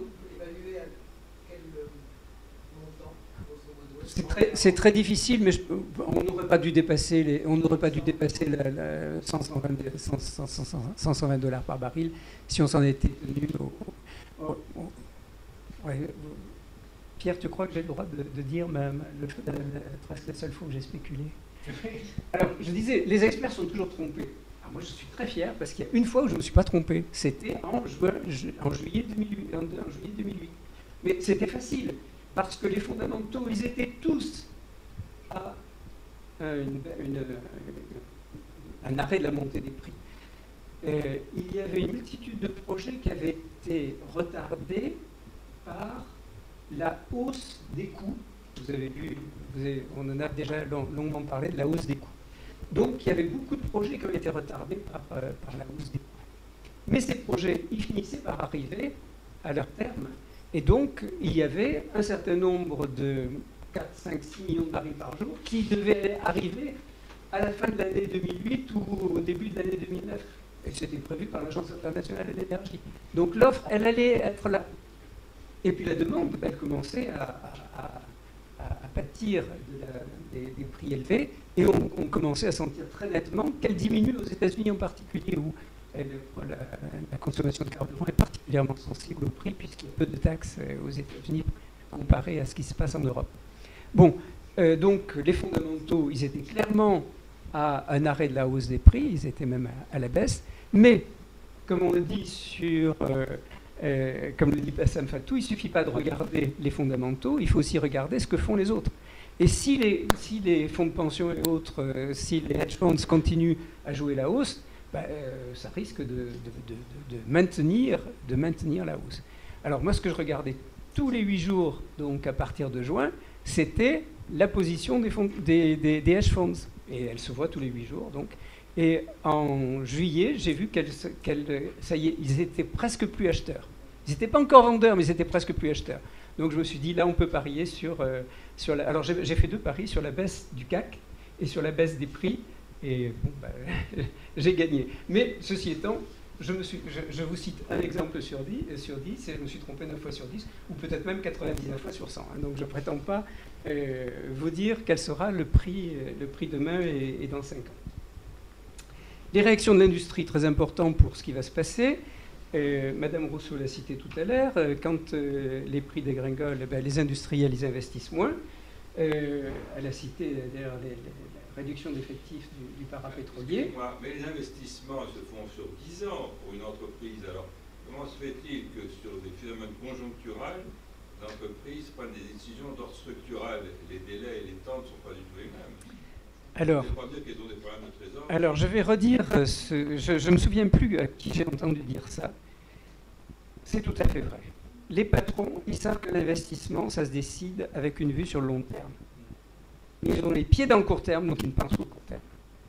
c'est peut-être une, façon un peu caricaturale de dire. Il y a, il y cet élément.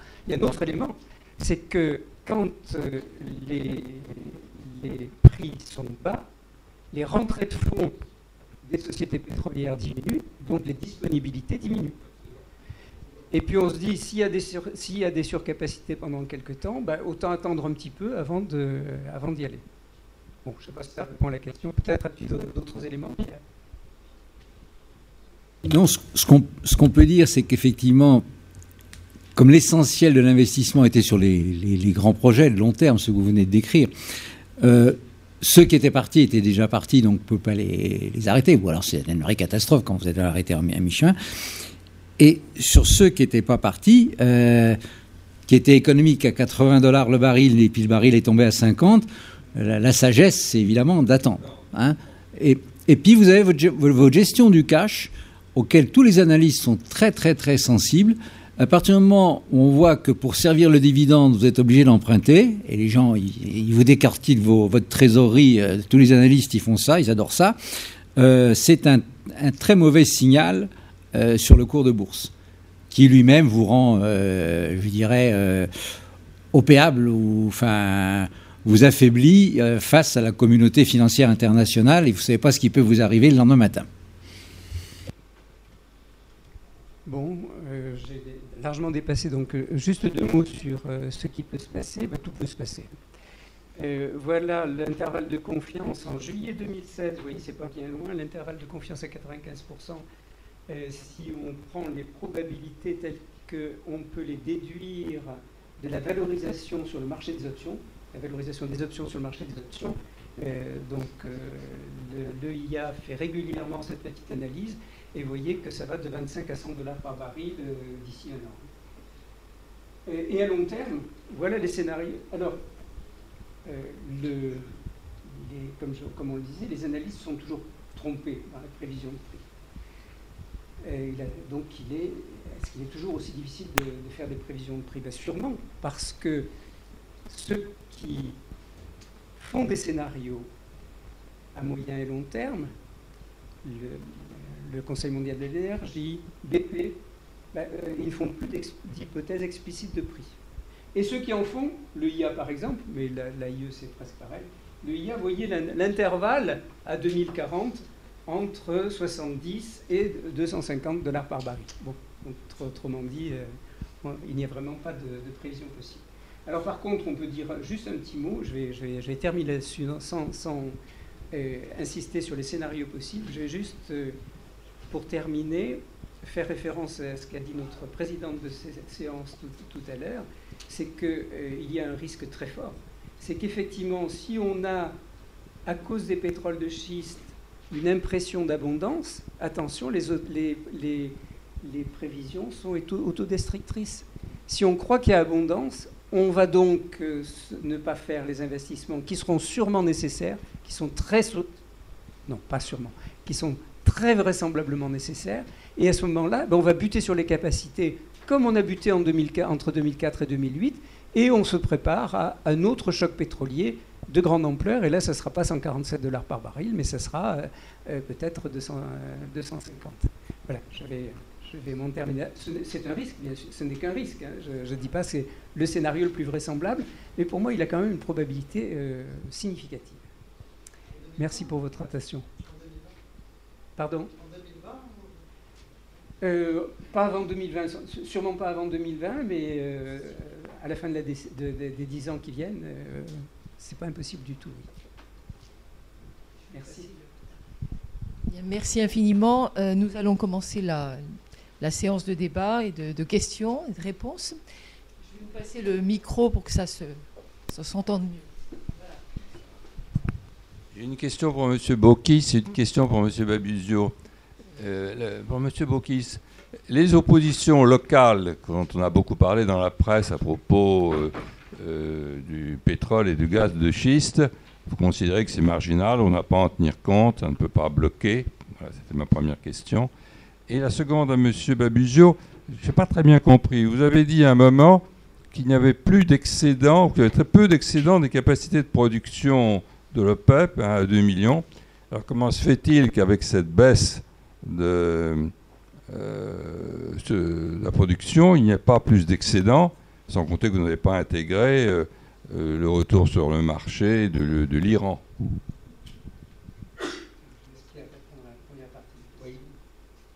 Je, cherchais la, ma dernière slide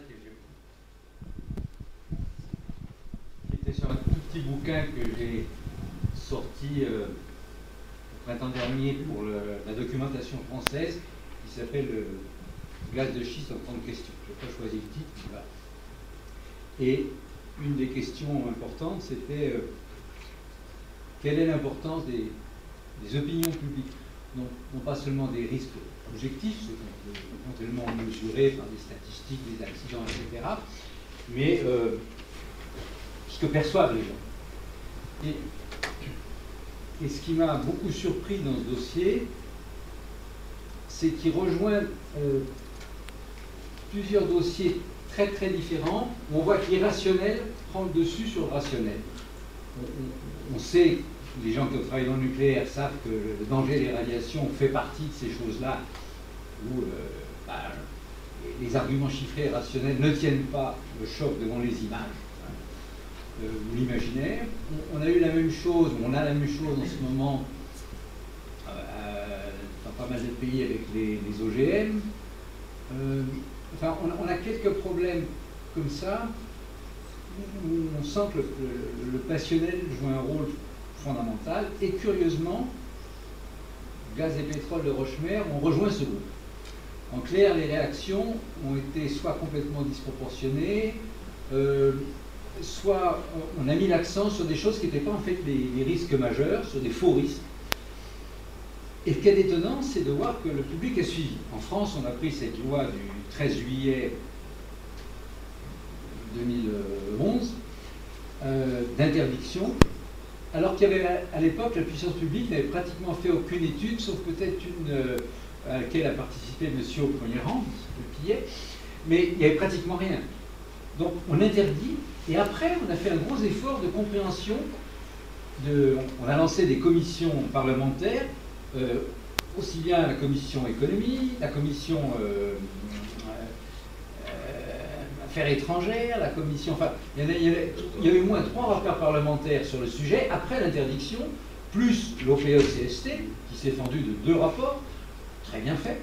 Pratiquement tout ce que fait l'OPECST, c'est bien fait, c'est du travail de pro, et qui évidemment sont en décalage par rapport à l'alarme du public. Et on se rend compte en débobinant que l'alarme du public, ben, que le, film Gazland a eu un impact dévastateur, alors qu'on sait maintenant que c'est un faux, que les robinets qui flambent, c'est dans une zone où il n'y a jamais eu de, ce type de puits et ce type de production, et qu'évidemment, tous les maux dont souffrent les gens, les bêtes qui perdent leur poil ou les vaches leur cœur, tout ça, on, voit que l'irrationnel a pris. Alors pourquoi est-ce qu'il ne prend pas sur le brut traditionnel Au bassin parisien, on a fait 2000 puits, jamais eu de problème. On a fait des puits de lac qui étaient 100 fois plus dangereux que des puits de gaz de schiste, hein, il n'y a aucune commune mesure. Il est très difficile de tuer quelqu'un avec un puits euh, de roche-mer, des faibles débits, des faibles pressions. Euh, pas de, pas, de, gaz euh, mortel, etc. Là, vous avez des fortes pressions, des gaz mortels. Eh bien, je, suis incapable de répondre. Ce qu'il y a de sûr, c'est que cet impact public, il ne va pas en décroissant. Dans les pays où c'est déjà parti, il va croissant. Aux États-Unis, où au début, euh, ça se passait sans trop de problèmes, il y a de plus en plus de communautés locales, de villes, de comtés, etc., qui, qui demandent des comptes, qui etc., et donc il y a toutes les législations, c'est très décentralisé aux États-Unis, qui vont clairement augmenter les coûts de production. Donc je pense que l'industrie euh, aux États-Unis, elle a un peu mangé son pain blanc du point de vue, je dirais, euh, environnement. Et si on regarde les, accidents faits par laxisme, euh, une surveillance insuffisante des administrations, fermer les yeux, on voit qu'il y a eu quelques accidents, ils sont minime à l'échelle de l'industrie pétrolière, à l'échelle des volumes en cause. On l'aurait eu en pétrole traditionnel, on aurait probablement plus d'ennuis. Donc, je suis incapable de répondre à cette question. L'Europe, c'est clair que même l'Angleterre, où le gouvernement anglais a dit je ferai tout pour qu'on développe ça, euh, personne ne se mettra en travers et tout, bah, à l'échelle locale, les gens n'ont rien à faire de ce que dit M. Osborne, etc. Et euh, ils viennent bloquer les opérations. Donc ce n'est pas un phénomène purement franco-français, c'est un phénomène mondial. En France, il a été exacerbé euh, parce que tout le monde veut aller plus vert que vert, et c'était à l'époque quand même de, la précédente majorité qu'on a passé cette loi. Ce n'est pas la majorité actuelle. Et on a vu que pour faire plaisir aux verts, ben, une bonne partie, euh, je dirais, y compris les ministres du gouvernement Sarkozy, ont trouvé que c'était très bien d'interdire ça. Donc je vise personne, mais euh, c'est quand même assez extraordinaire. Voilà. Donc pour moi, je finis de, très loin le, plus gros La inconvénient. contamination des nappes phréatiques, c'est pas un vrai problème Il n'y a, pratiquement aucun exemple, si vous voulez. Sur 100 000 puits, sur 100 000 puits, vous n'arrivez pas à démontrer vraiment qu'il y a eu un exemple d'eau potable polluée. Hein. Euh, c'est là le problème, c'est que le, gros gros inconvénient, c'est des inconvénients de proximité. Vous avez des milliers de camions qui vont se balader euh, avec du sable, des, équipements, de, l'eau éventuellement, parce que vous n'avez pas toujours de l'eau sur place, etc. Et, et, ça, et, ça, va défoncer les chemins. Si vous habitez à côté, moi j'aimerais pas avoir une opération comme ça euh, près de chez moi. Hein. Euh, c'est évident. et et c'est pas ça qui a été mis en avant. Ce qui a été mis en avant, c'est les risques, comme s'il y avait des risques de santé, pratiquement pas, des, des, risques de, de, tremblement de terre, il n'y en a pratiquement pas. C'est-à-dire que tous les quelques petits incidents sismiques qu'il y a, ils sont très très minimes et non pas liés à la fracturation, mais liés à, la, des réinjections de, des déblais de forage, etc. Donc, je, crois que le, grand problème, c'est la densité d'habitation en surface. Comme il faut faire une grande densité de puits, ben, c'est pas très compatible d'avoir beaucoup d'habitants en surface et beaucoup de puits.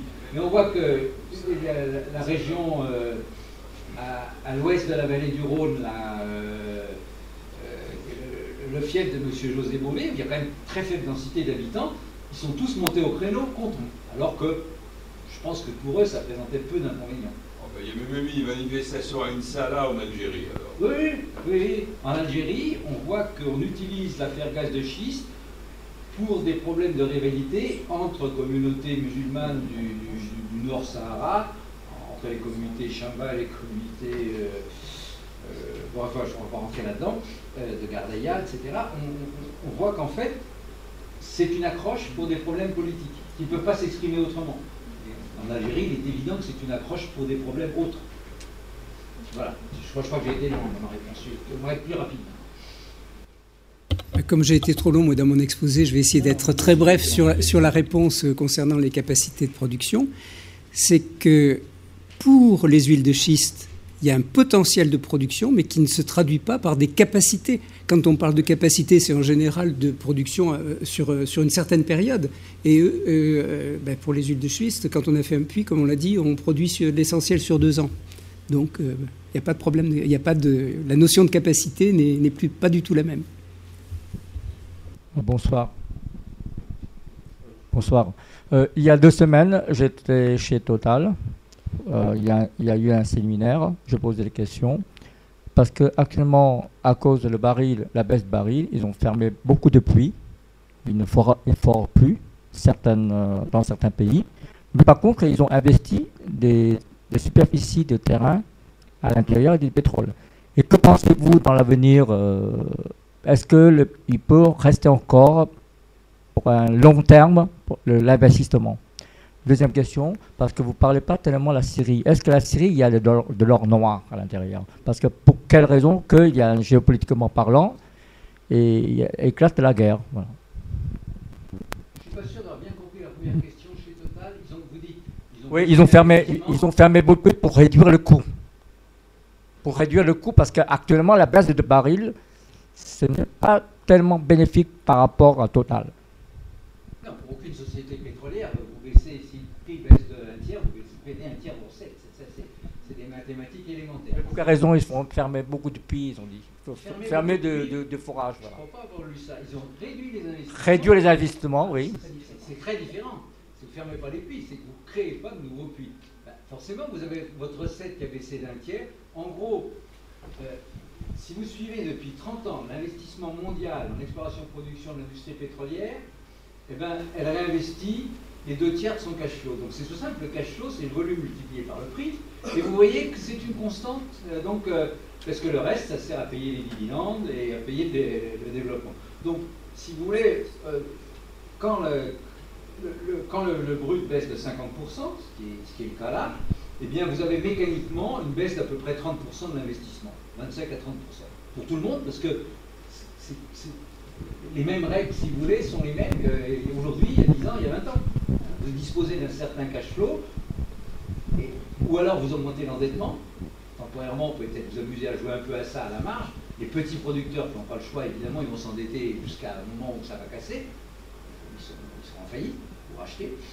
Mais les gros, bah, tout ce qu'ils peuvent faire, c'est faire le gros dos, diminuer la dépense pour la mettre en, harmonie avec le, le cash flow. Voilà, je, crois que c'est tout ce que je peux dire. Hein, Patrick Pouyanné, Patrick Pouyanné, la semaine dernière, euh, pardon, excusez-moi, je, je ne parle pas de Patrick Pouyanné tout de suite. L'estimation qui avait été faite sur la baisse des investissements 2014 par rapport à 2013, c'est moins 25% sur l'ensemble des sociétés pétrolières. Moins 25%. Et la deuxième question, la Syrie. La Syrie. Est-ce qu'il y a de l'or noir?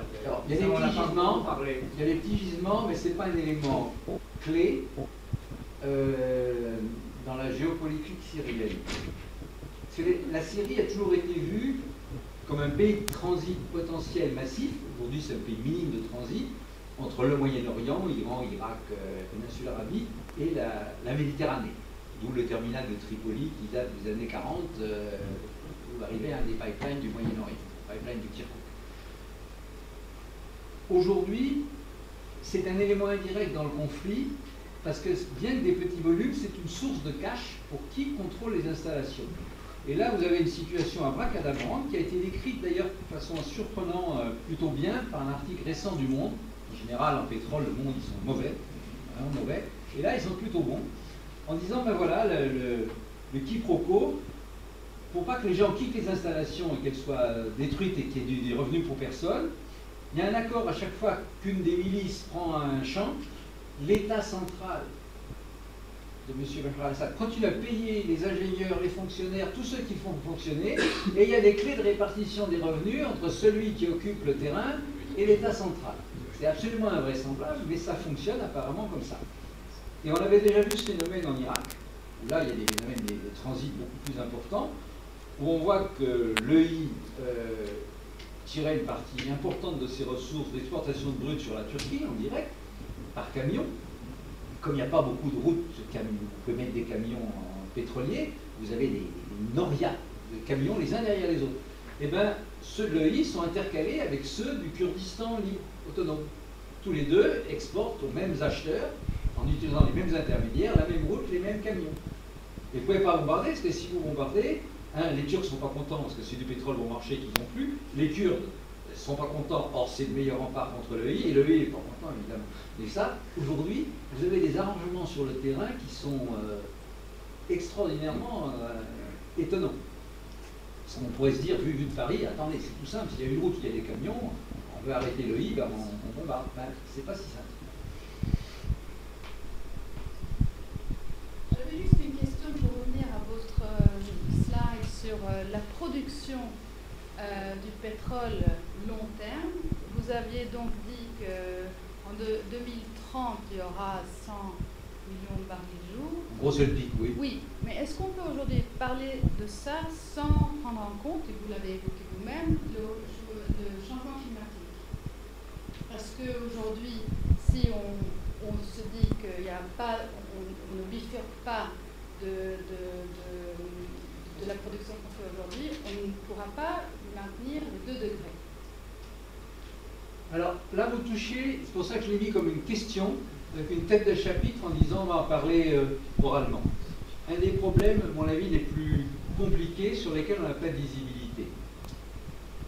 D'abord, si on part de l'idée que défendent tous les économistes pratiquement, et en tout cas tous les économistes français, qu'il faudrait un prix uniforme des émissions de CO2 pour maîtriser la dérive, on voit tout de suite que ce prix euh, même si on le met à 100 dollars la tonne de CO2, donc 4 ou 5 fois le prix qu'on a aujourd'hui en tête de 20 dollars, ça a zéro impact pratiquement sur la consommation pétrolière et ça tue en très très peu d'années l'industrie charbonnière.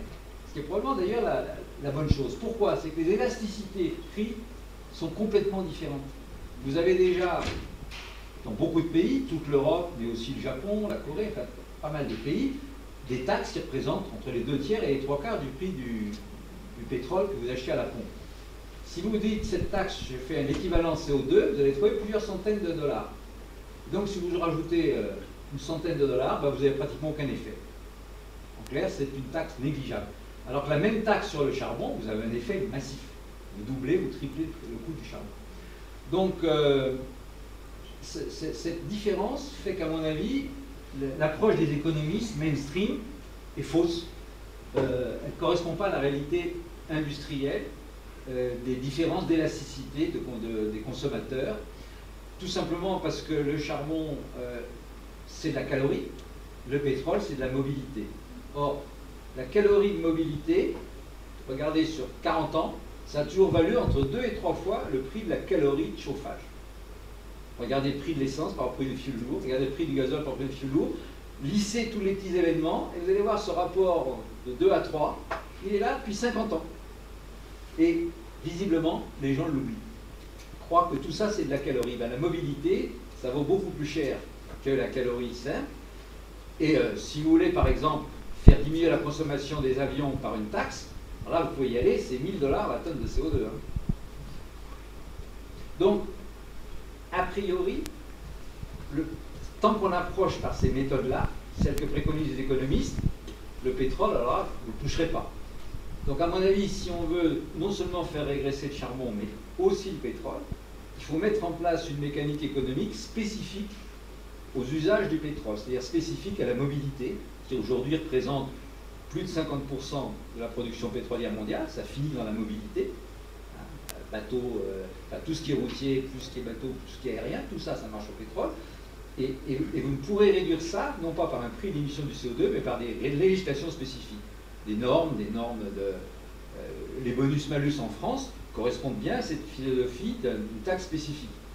Mais vouloir rajouter des taxes carbone, je dirais, euh, de, droit commun, à mon avis, c'est complètement, complètement euh, sans, impact. Là, je parle sous contrôle quand même de la, de, la crème de l'administration. Tu as peut-être un mot à dire là-dessus. Non, je, suis assez d'accord avec toi. en fait, il y, a, ce problème d'élasticité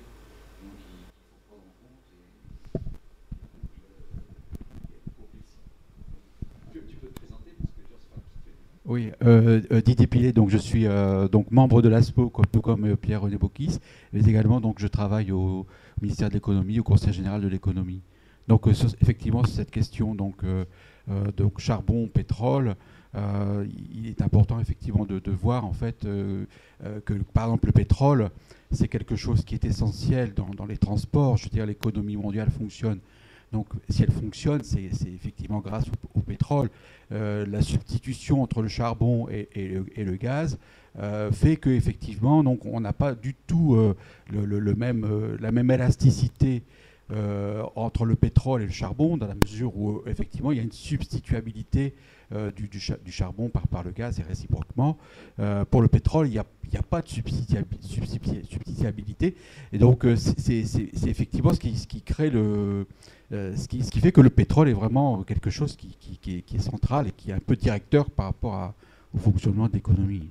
Euh, J'ajoute un mot, si on veut créer une substituabilité artificielle, si on veut réduire le pétrole, eh bien il faut effectivement favoriser le véhicule euh, électrique en zone urbaine, le véhicule hybride rechargeable pour le, reste.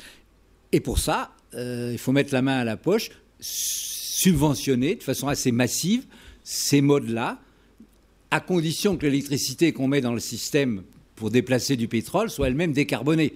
Donc, si vous voulez vouloir à la fois réduire le nucléaire et mettre de l'électricité dans les voitures, ça n'a pas de sens. Il faut choisir, il faut savoir ce qu'on veut. Si on dit l'ennemi numéro un, c'est le carbone, et y compris le pétrole, eh bien, il faut dire je, décarbone toute mon électricité, et donc je fais qu'un mix renouvelable nucléaire. Et le reste, euh, c'est évidemment une hérésie. Donc la, loi de transition, là je suis désolé de parler dans la puissance publique, est pour mon avis un, enfant complètement bâtard euh, on a visé deux choses à la fois qui sont contradictoires.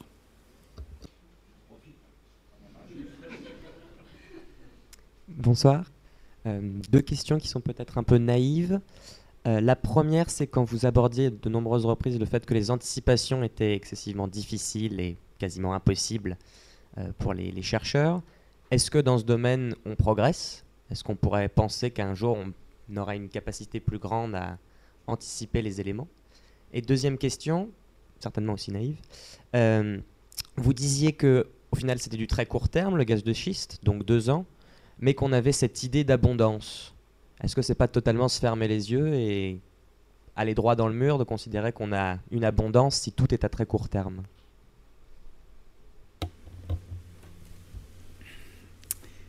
Alors, euh, dire qu'on a une abondance, euh,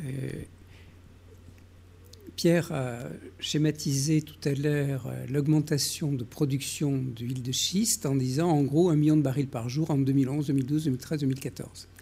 En fait, la courbe qu'il a montrée, on voyait qu'elle augmentait plus que linéairement. hein. En 2014, je crois que c'était 1,4 plus 1,4 million de barils par jour. Donc plus 1 en gros en 2011, 2012, 2013, mais plus 1,4 en, en 2014. Bon, donc un puits, lui, a une durée de vie très courte. Mais le potentiel, il, est à terme.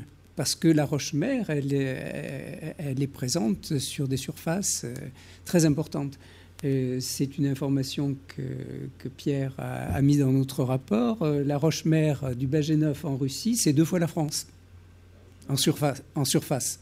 Bon, donc c'est pas parce que le puits, lui, a un débit seulement, euh, un débit, l'essentiel du débit est sur deux ans, que le potentiel, lui, il n'est pas, il n'est pas très important.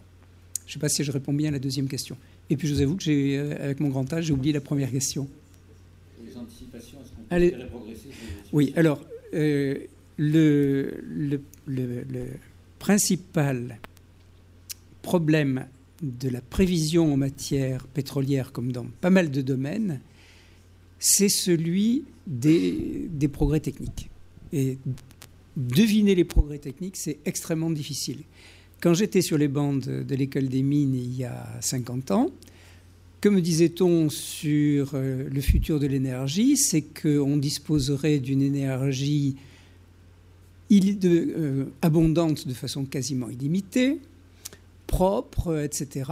Euh, et ce serait la fusion, mais il y en avait pour 35 à 50 ans, la fusion nucléaire, dans 35 à 50 ans. Ben, on dit exactement aujourd'hui la même chose. Donc le progrès, il est parfois ultra rapide. hein. La loi de Moore, et, parfois il est très régulier. La loi de Moore, ça fait combien? 30 ans que- qu'elle est toujours vérifiée euh, sur euh, le nombre d'informations qu'on peut mettre sur un centimètre carré de, de silicium. Et puis il y a des domaines où elle est très difficile à, à prévoir. Personne n'avait prévu en 1900, dans les années 80 que les pétroles ultra lourds du Venezuela et du Canada seraient rentables à ils ont été à 20 dollars par baril à un moment. hein. Personne ne l'avait prévu. Parce qu'on avait, on connaissait le forage horizontal, mais on ne savait pas que ça aurait un, pareil impact. Euh, autre exemple de difficulté de prévision. Euh, en matière de gaz naturel, je sors un peu de, de mon domaine, euh, et Pierre le connaît mieux, donc il me, je parle sous, son contrôle. En matière de gaz naturel, trois ans avant le pic de la production de gaz naturel conventionnel aux États-Unis, personne n'avait prévu le pic, y compris les, gens de l'ASPO, les pessimistes. Mais tu me contrediras si je dis des bêtises. Bon, ensuite, quand il est apparu que la production ne pouvait plus que baisser, bah, vous connaissez tous l'histoire, on s'est dit qu'il va falloir importer du gaz.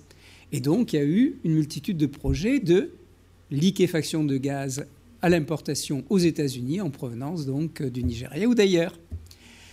Euh, et puis, ben, personne n'avait prévu que le, ga- le- le gaz de schiste aujourd'hui représente, en gros, hein, je, schématise peut-être un peu brutalement, la moitié de la production nord-américaine. Et vous le savez, on envisage même une exportation de, du, gaz naturel. Voilà, ceci pour dire que euh, les progrès techniques sont extrêmement difficiles à prévoir. Ils vont souvent beaucoup plus vite que prévu, mais euh, ils ne sont pas toujours au rendez-vous.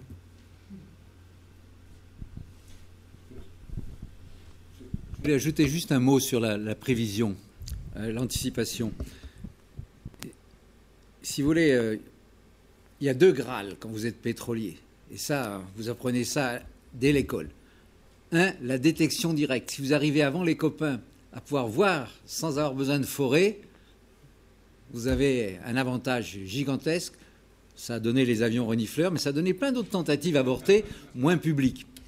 Donc ça, c'est un, le Graal absolu de l'explorateur. Le Graal de l'économiste pétrolier, c'est si j'arrive à prévoir un peu mieux que les copains la variation des prix, ma boîte va s'enrichir euh, C'est le truc. Et quand je suis rentré chez Total, on venait d'avoir les premiers gros ordinateurs, on avait les premiers contrôles data, je sais pas combien, 6400, 6600, je sais rien. Et on a mis ça au service des économistes en disant prévoyez-nous un peu mieux que les copains les variations du prix. Et on a mis euh, la fine fleur euh, des économistes, on en a connu plusieurs. Et puis au bout de cinq ans, on a tout passé à la poubelle et on a dit euh, on n'arrive à rien. On a fait des modèles alors, de plus en plus gigantesques, hein, on occupait toute la machine. Et puis finalement, on a dit non, les prix, c'est la direction générale qui va les fixer. Voilà. On, a abandonné l'idée d'être capable de prévoir mieux que le copain.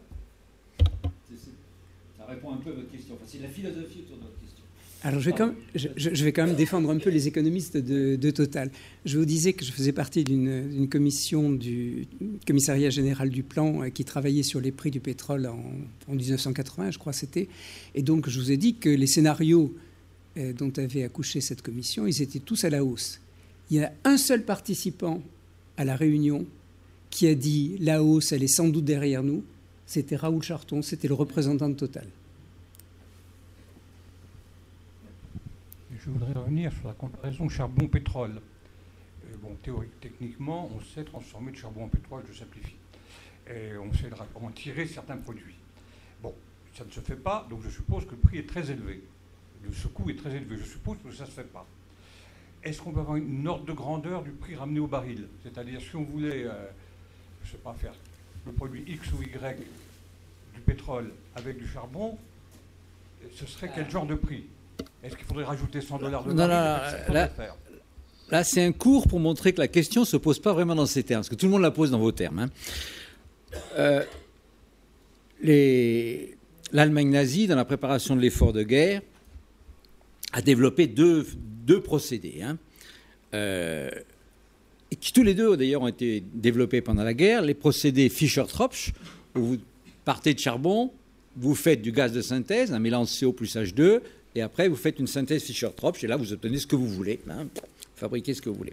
L'autre, c'était l'hydrogénation directe de la houille, les procédés Bergius, qui eux n'ont pas eu d'enfants pour l'instant euh, en dehors de la période de guerre. Qu'est-ce qu'ils ont comme inconvénient commun aujourd'hui? Alors d'abord, pour parler de prix de revient, il faut parler par rapport à un certain prix du charbon à l'entrée. Sinon, ça n'a pas de sens. Hein.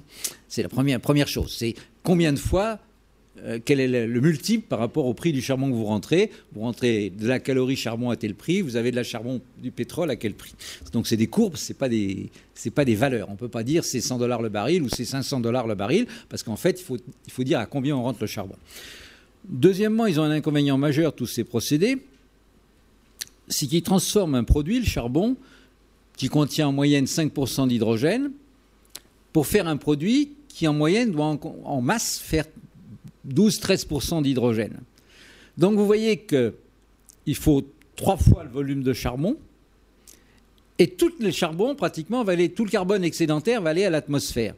Donc vous avez une gigantesque émission de CO2 par tonne ou par baril de ce pétrole de synthèse. Que vous preniez une voie ou l'autre, et si vous prenez la voie Bergius, c'est pire, il faut, il trouver l'hydrogène ailleurs, vous amenez de l'hydrogène, hein, et aujourd'hui, l'hydrogène, on le fait à partir d'hydrocarbures. Donc on se mord la queue complètement, on est dans un cercle absolument vicieux sur le plan intellectuel.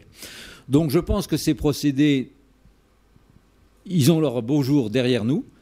Ils ont eu leur beau jour dans l'Allemagne nazie, puisque la dernière année de la guerre, 50% pratiquement de leurs besoins pétroliers, c'était de la synthèse, ce qui est assez extraordinaire. Hein.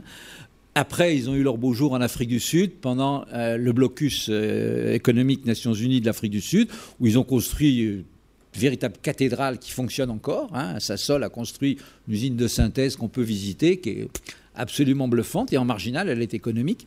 Simplement, si vous regardez le bilan CO2, c'est une horreur absolue. Donc personne n'ose soulever ce problème. Euh, la première chose à faire, effectivement, serait de fermer ces usines euh, si on veut émettre moins en Afrique du Sud, puis leur, leur donner des, produits pétroliers à la place. Donc euh, je crois que ce n'est pas un problème, si vous voulez, auquel on peut répondre en termes d'économie comme ça. On est un, multiple du coût par rapport au prix du, pétrole, même avec du charbon bon marché, disons à coût euh, à la sortie de la mine, donc à 10 dollars la tonne. Euh, même avec du, charbon à 10 dollars la tonne, vous avez un produit à la sortie qui est nettement plus cher que le, brut, même à 100 dollars. Et vous avez surtout une émission absolument massive de carbone à l'atmosphère. Alors si vous me dites oui, mais je vais faire du CCS, de la capture, si vous, supposez le problème CCS résolu, euh, vous changez toutes les bases. On, part de l'hypothèse que ce problème ne peut pas être résolu à grande échelle dans, dans les décennies qui viennent. Parce que sinon, on suppose le problème résolu.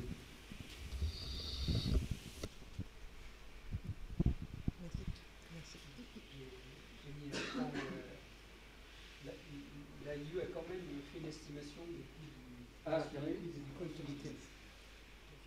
Où est-ce qu'il est le code À droite, complètement, euh, complètement à droite. Voilà, C'était- Coal to liquid, il est là.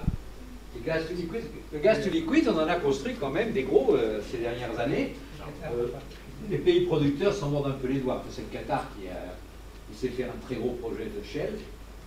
Euh, économie très douteuse et beaucoup, beaucoup de carbone à l'atmosphère. Oui, alors la raffinerie, c'est de loin le meilleur GTL.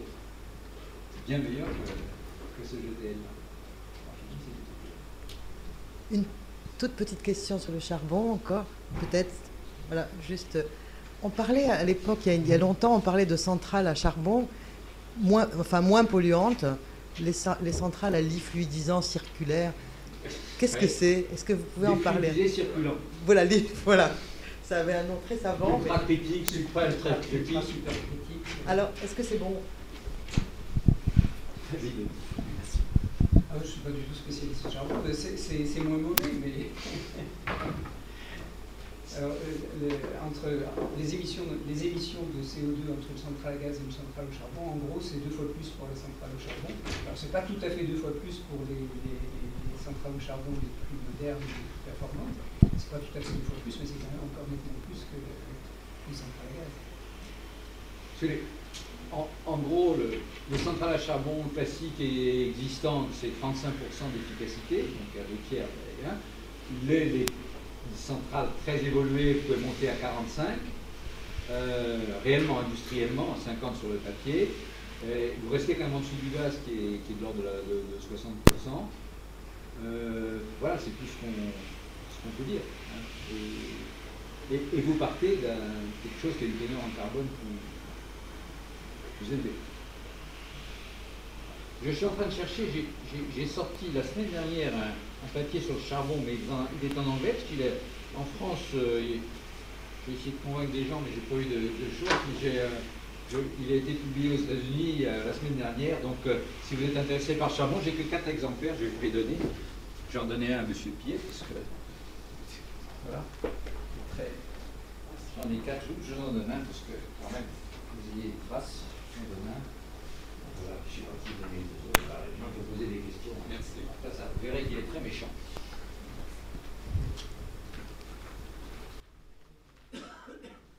Oui. Euh, moi, j'avais une question en fait sur le, ce qu'on appelle le, le glo- Global Net Export pour le pétrole. On, on- on a cité des chiffres tout à l'heure de production de pétrole. Bon, si on regarde le pétrole brut euh, euh, et, donc tout, ce qui est associé après donc au, au niveau tout, li- tout liquide, on a des, volumes qui sont de, de l'ordre de 80 à 90 millions de barils de jour. Sur le net export, c'est-à-dire en fait le, le pétrole qui est euh, proposé sur le marché international, les volumes sont, sont- nettement moindres. Euh, ils sont de l'ordre de 40 millions de barils de jour si on, on- regarde en fait le brut en lui-même.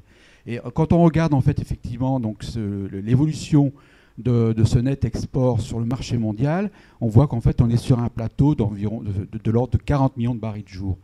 Et, en fait, ce net export ri- risque fort dans les, années qui viennent de, euh, décliner.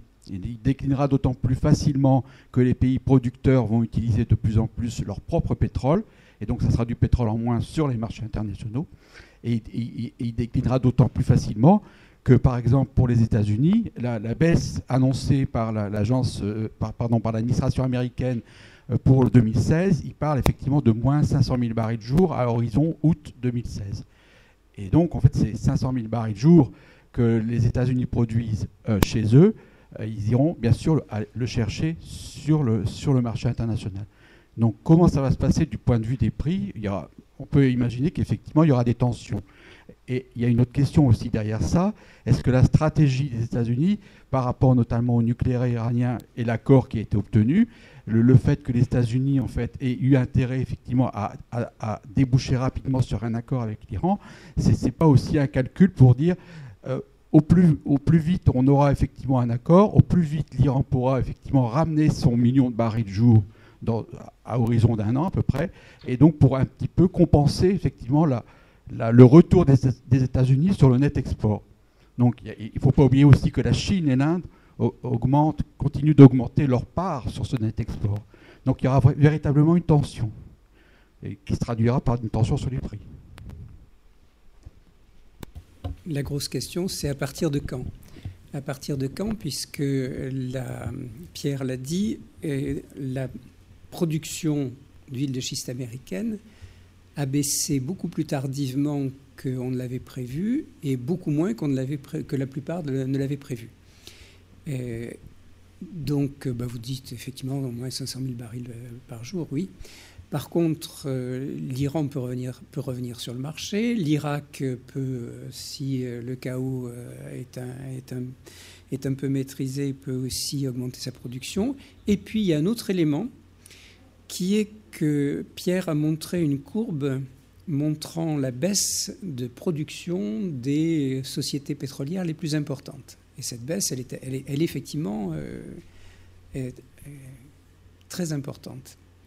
Par contre, la période de prix relativement élevée entre 2011 et 2014 a engendré pas mal d'investissements qui vont se concrétiser par des euh, augmentations, par des, mises en place de capacités et donc par des augmentations de production. Alors, je n'ai pas vu passer d'études euh, un peu globales, mais par contre, je peux citer euh, les, prévisions de Total qui sont, pendant 5 ans, je crois, plus 5% d'augmentation de production grâce aux projets qui ont été lancés en période de prix élevé et qui vont arriver, et qui vont, arriver qui vont, qui vont être disponibles dans les années qui viennent. Donc plus 5% en moyenne sur les 5 ans qui, sur les 5 ans qui viennent. Est-ce que tu as entendu d'autres, d'autres éléments?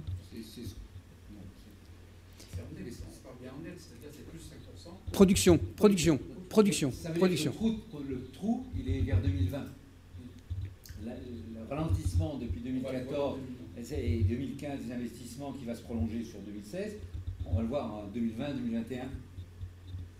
Il n'y a, a qu'un producteur qui est flexible à court terme, c'est l'huile de schiste c'est les producteurs d'huile de schiste. Et les autres, effectivement, il y a, une inertie euh, très importante. Et les inconnues sur la demande sont au moins aussi grandes parce qu'on voit bien que la consommation européenne baisse. Si on met en place des, politiques pro-voitures électriques ou hybrides rechargeables, on peut accélérer cette baisse. Hein, euh, et, ça, ça, peut peser lourd, surtout si ceux dont on pensait qu'ils allaient croître assez rapidement, comme la Chine et l'Inde, euh, calent et se mettent à croître à 3% au lieu de croître à 6 ou 7. Et ça, c'est pas du tout exclu hein, maintenant. On est dans un tel imbroglio euh, mondial que. Encore un élément d'incertitude. Je voulais savoir si le niveau actuel des prix permettait aux majors pétrolières comme Total de rester rentables si ce prix-là restait le même sur le long terme. Donc d'après ce que j'ai compris, euh, leurs recettes vont diminuer de moitié, puisque par rapport à l'année précédente, le prix a baissé de moitié, de passer de 100 à 50 dollars. Est-ce que c'est une situation qui met en danger leur modèle économique s'ils devaient se maintenir euh, de cette façon? Tu dis quelque chose Vas-y, vas-y. Ben, ça met en danger, non pas leur, existence, est, très gros, mais euh, leur, profitabilité et, donc leur, euh, leur, cours de bourse. Hein. Il n'y a rien de plus volatile que des actionnaires. S'ils entendent par la presse que pétrole, charbon, tout ça, euh, il va falloir quitter vite fait parce que la, planète euh, s'échauffe beaucoup trop vite, comme les gens font pas bien les, différences, ça plus des, je dirais, des chiffres d'affaires divisés par deux, c'est sûr que ça va euh, obligé à réviser assez profondément euh, le modèle de l'exploration-production. Hein. Euh, qu'est-ce que ça veut dire? À mon avis, ça veut dire que ça va devenir beaucoup moins cher d'aller acheter des petits producteurs qui sont étranglés que de se fatiguer à faire de l'exploration. Hein. Donc les gros vont manger les petits. Il va y avoir normalement une phase de consolidation qui va démarrer l'an prochain. On va voir euh, ceux qui sont en faillite, ils disparaissent pas. Ils sont repris d'une façon ou d'une autre. Hein. Euh, ou ils sont repris avant d'être en faillite. Donc je pense que les gros, eux, euh, leur seul risque, c'est d'être mangés par plus gros qu'eux. C'est pas d'être, de devenir non économique. Donc pourquoi ils se surveillent jalousement C'est parce que chacun se demande est-ce que demain l'Arabie saoudite ou, les Chinois, les sociétés nationales de Chine ou d'Arabie, ont envie de se payer Total ou Shell ou BP Or, elles ont les moyens de le faire. Donc ces gros-là, ils ne peuvent pas se permettre de laisser leur valeur baisser, parce qu'ils sont vulnérables. Il n'y en a aucun qui est protégé réellement euh, par, son état haute. Ça, c'est fini. Donc, euh, euh, pour elles, si vous voulez, le, la question de survie, ce n'est pas la question du modèle économique, c'est la question du cours de bourse, c'est de la capacité de gens ayant des très gros moyens de se les acheter. N'oubliez pas que Nissan a été acheté pour pas cher par Renault, parce que Nissan, euh, après des années de succès, était devenu une société faible. Et donc ça peut arriver à des gens de, très grande taille. Il y a des grands noms de l'industrie pétrolière qui ont disparu ces dernières années. Hein. On peut peut-être ajouter une, nuance, euh, quelque chose qui euh, tempère un peu la baisse des prix du baril. Il y a deux éléments qu'on peut euh, donner pour les compagnies. Il y a d'abord la courbe que je vous ai remise. Les, coûts donc ont fortement augmenté entre 2000 et 2008. Ils ont réaugmenté d'ailleurs entre, entre, 2010 et, et 2013-14.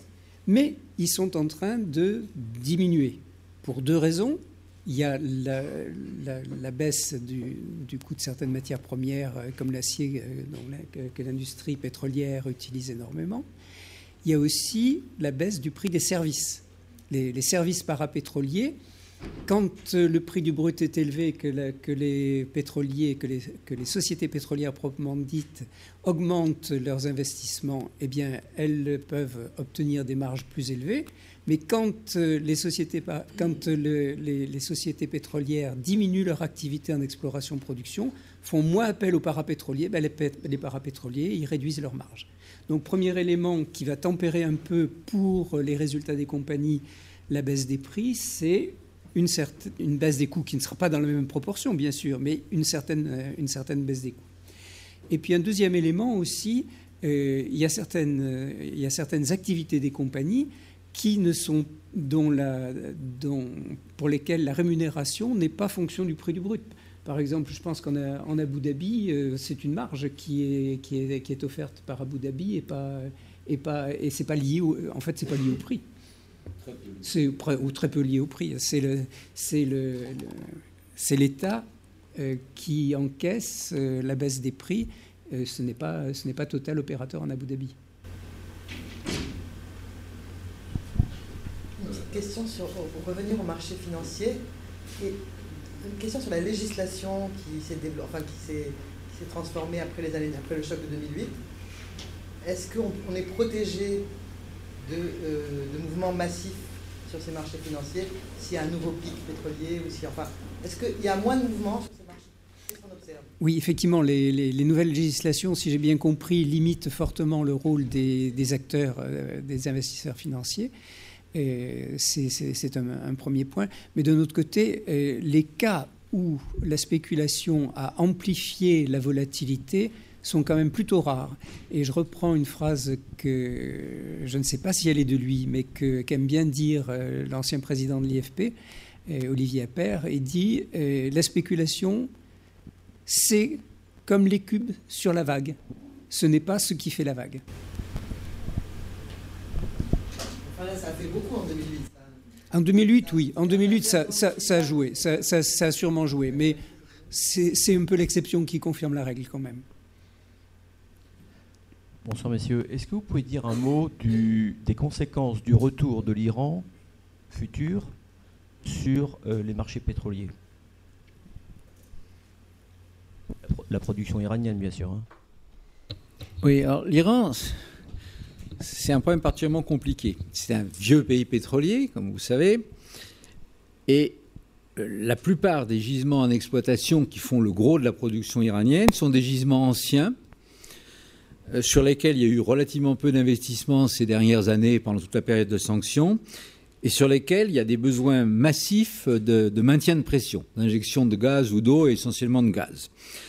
Donc, euh, si vous voulez, pour tirer nettement plus, remonter de, d'un million de barils de jour de 3,5 à 4,5, ça, ça, reste, je dirais, dans l'enveloppe de ce que l'Iran peut faire.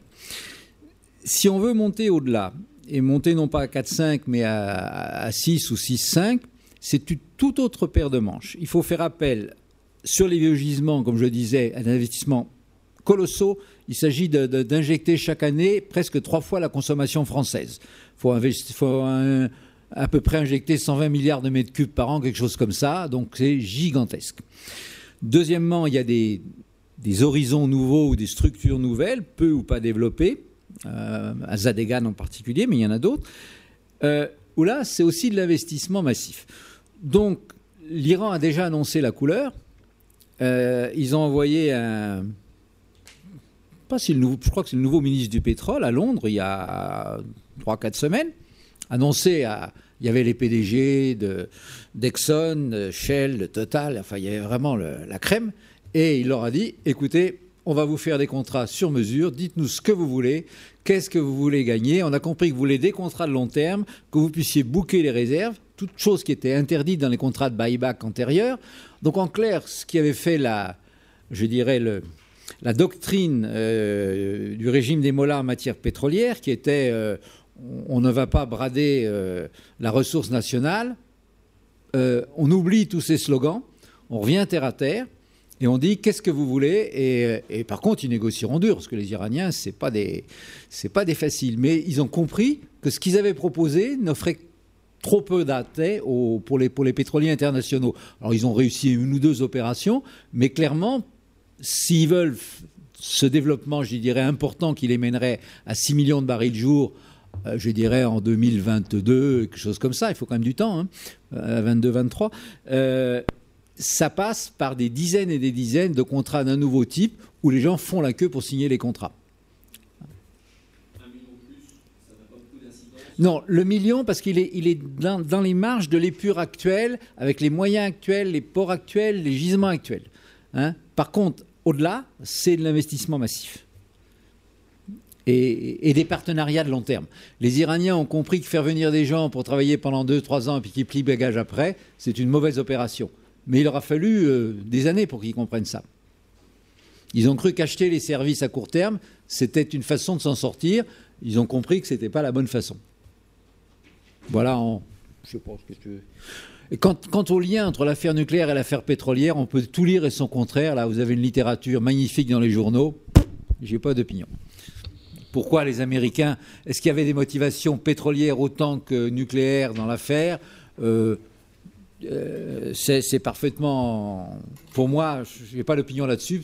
Tu en as À mon sens, il peut aussi y avoir une volonté de, ne pas aller trop loin dans la bulle euh, des, gaz et des huiles de schiste aux États-Unis, et pour éviter de se retrouver avec un problème de type subprime, et, donc dé, dégonfler la bulle avant qu'elle prenne vraiment trop d'ampleur. Déjà, juste pour donner un chiffre, il est probable que l'industrie financière américaine va laisser, dans les deux ans qui viennent, à peu près 100 milliards de dollars sur la table. En clair, sur les 200 et quelques 500, 250 milliards de prêts qu'ils ont fait euh, ou, de ou de souscription de capital de toutes ces petites sociétés qui ont fait des pétroles et gaz de schiste, euh, il va leur rester une ardoise d'une centaine de milliards. Voilà, c'est un ordre de grandeur. On peut considérer que c'est peu, ça dépend à quoi on le compare, on peut considérer que c'est beaucoup, tout dépend de ce qu'on prend comme euh, comparaison. Une autre question? Non, je crois qu'on va terminer, il est 7h20. Bon, euh, merci une fois de plus euh, à nos deux intervenants, à Pierre-René Bocquis et Denis Babizio pour ces magnifiques interventions. nous allons rester, enfin nous restons avec énormément d'informations. Merci d'avoir partagé vos connaissances. Et merci aussi de nous faire partager vos incertitudes, parce que finalement, on repart avec tout un bagage de connaissances et d'informations, et en même temps, euh, beaucoup plus d'incertitudes peut-être euh, et de questions qu'auparavant. et on se rend compte, euh, enfin en tout cas moi, une fois de plus, je me rends compte de la complexité de l'industrie pétrolière. Voilà, merci infiniment, et merci aussi à vous. Si vous voulez repartir non seulement avec des idées, mais avec un petit bouquin, vous en avez deux pour 10 euros. C'est le petit bouquin que j'ai fait sur les gaz de schiste, qui est, euh, je dirais, euh, ce que je pense de ce sujet. Voilà. Si vous êtes intéressé, je ne peux pas les donner parce que malheureusement, je ne les ai pas gratuits. Euh, une autre chose que j'ai oublié de dire au départ, c'est que ces, ces interventions, cette séance a été enregistrée par le série. Alors, je ne sais pas exactement où le série place les interventions, mais il y aura, euh, euh, on trouvera sur la page du série, à mon avis, euh, vous, aurez accès.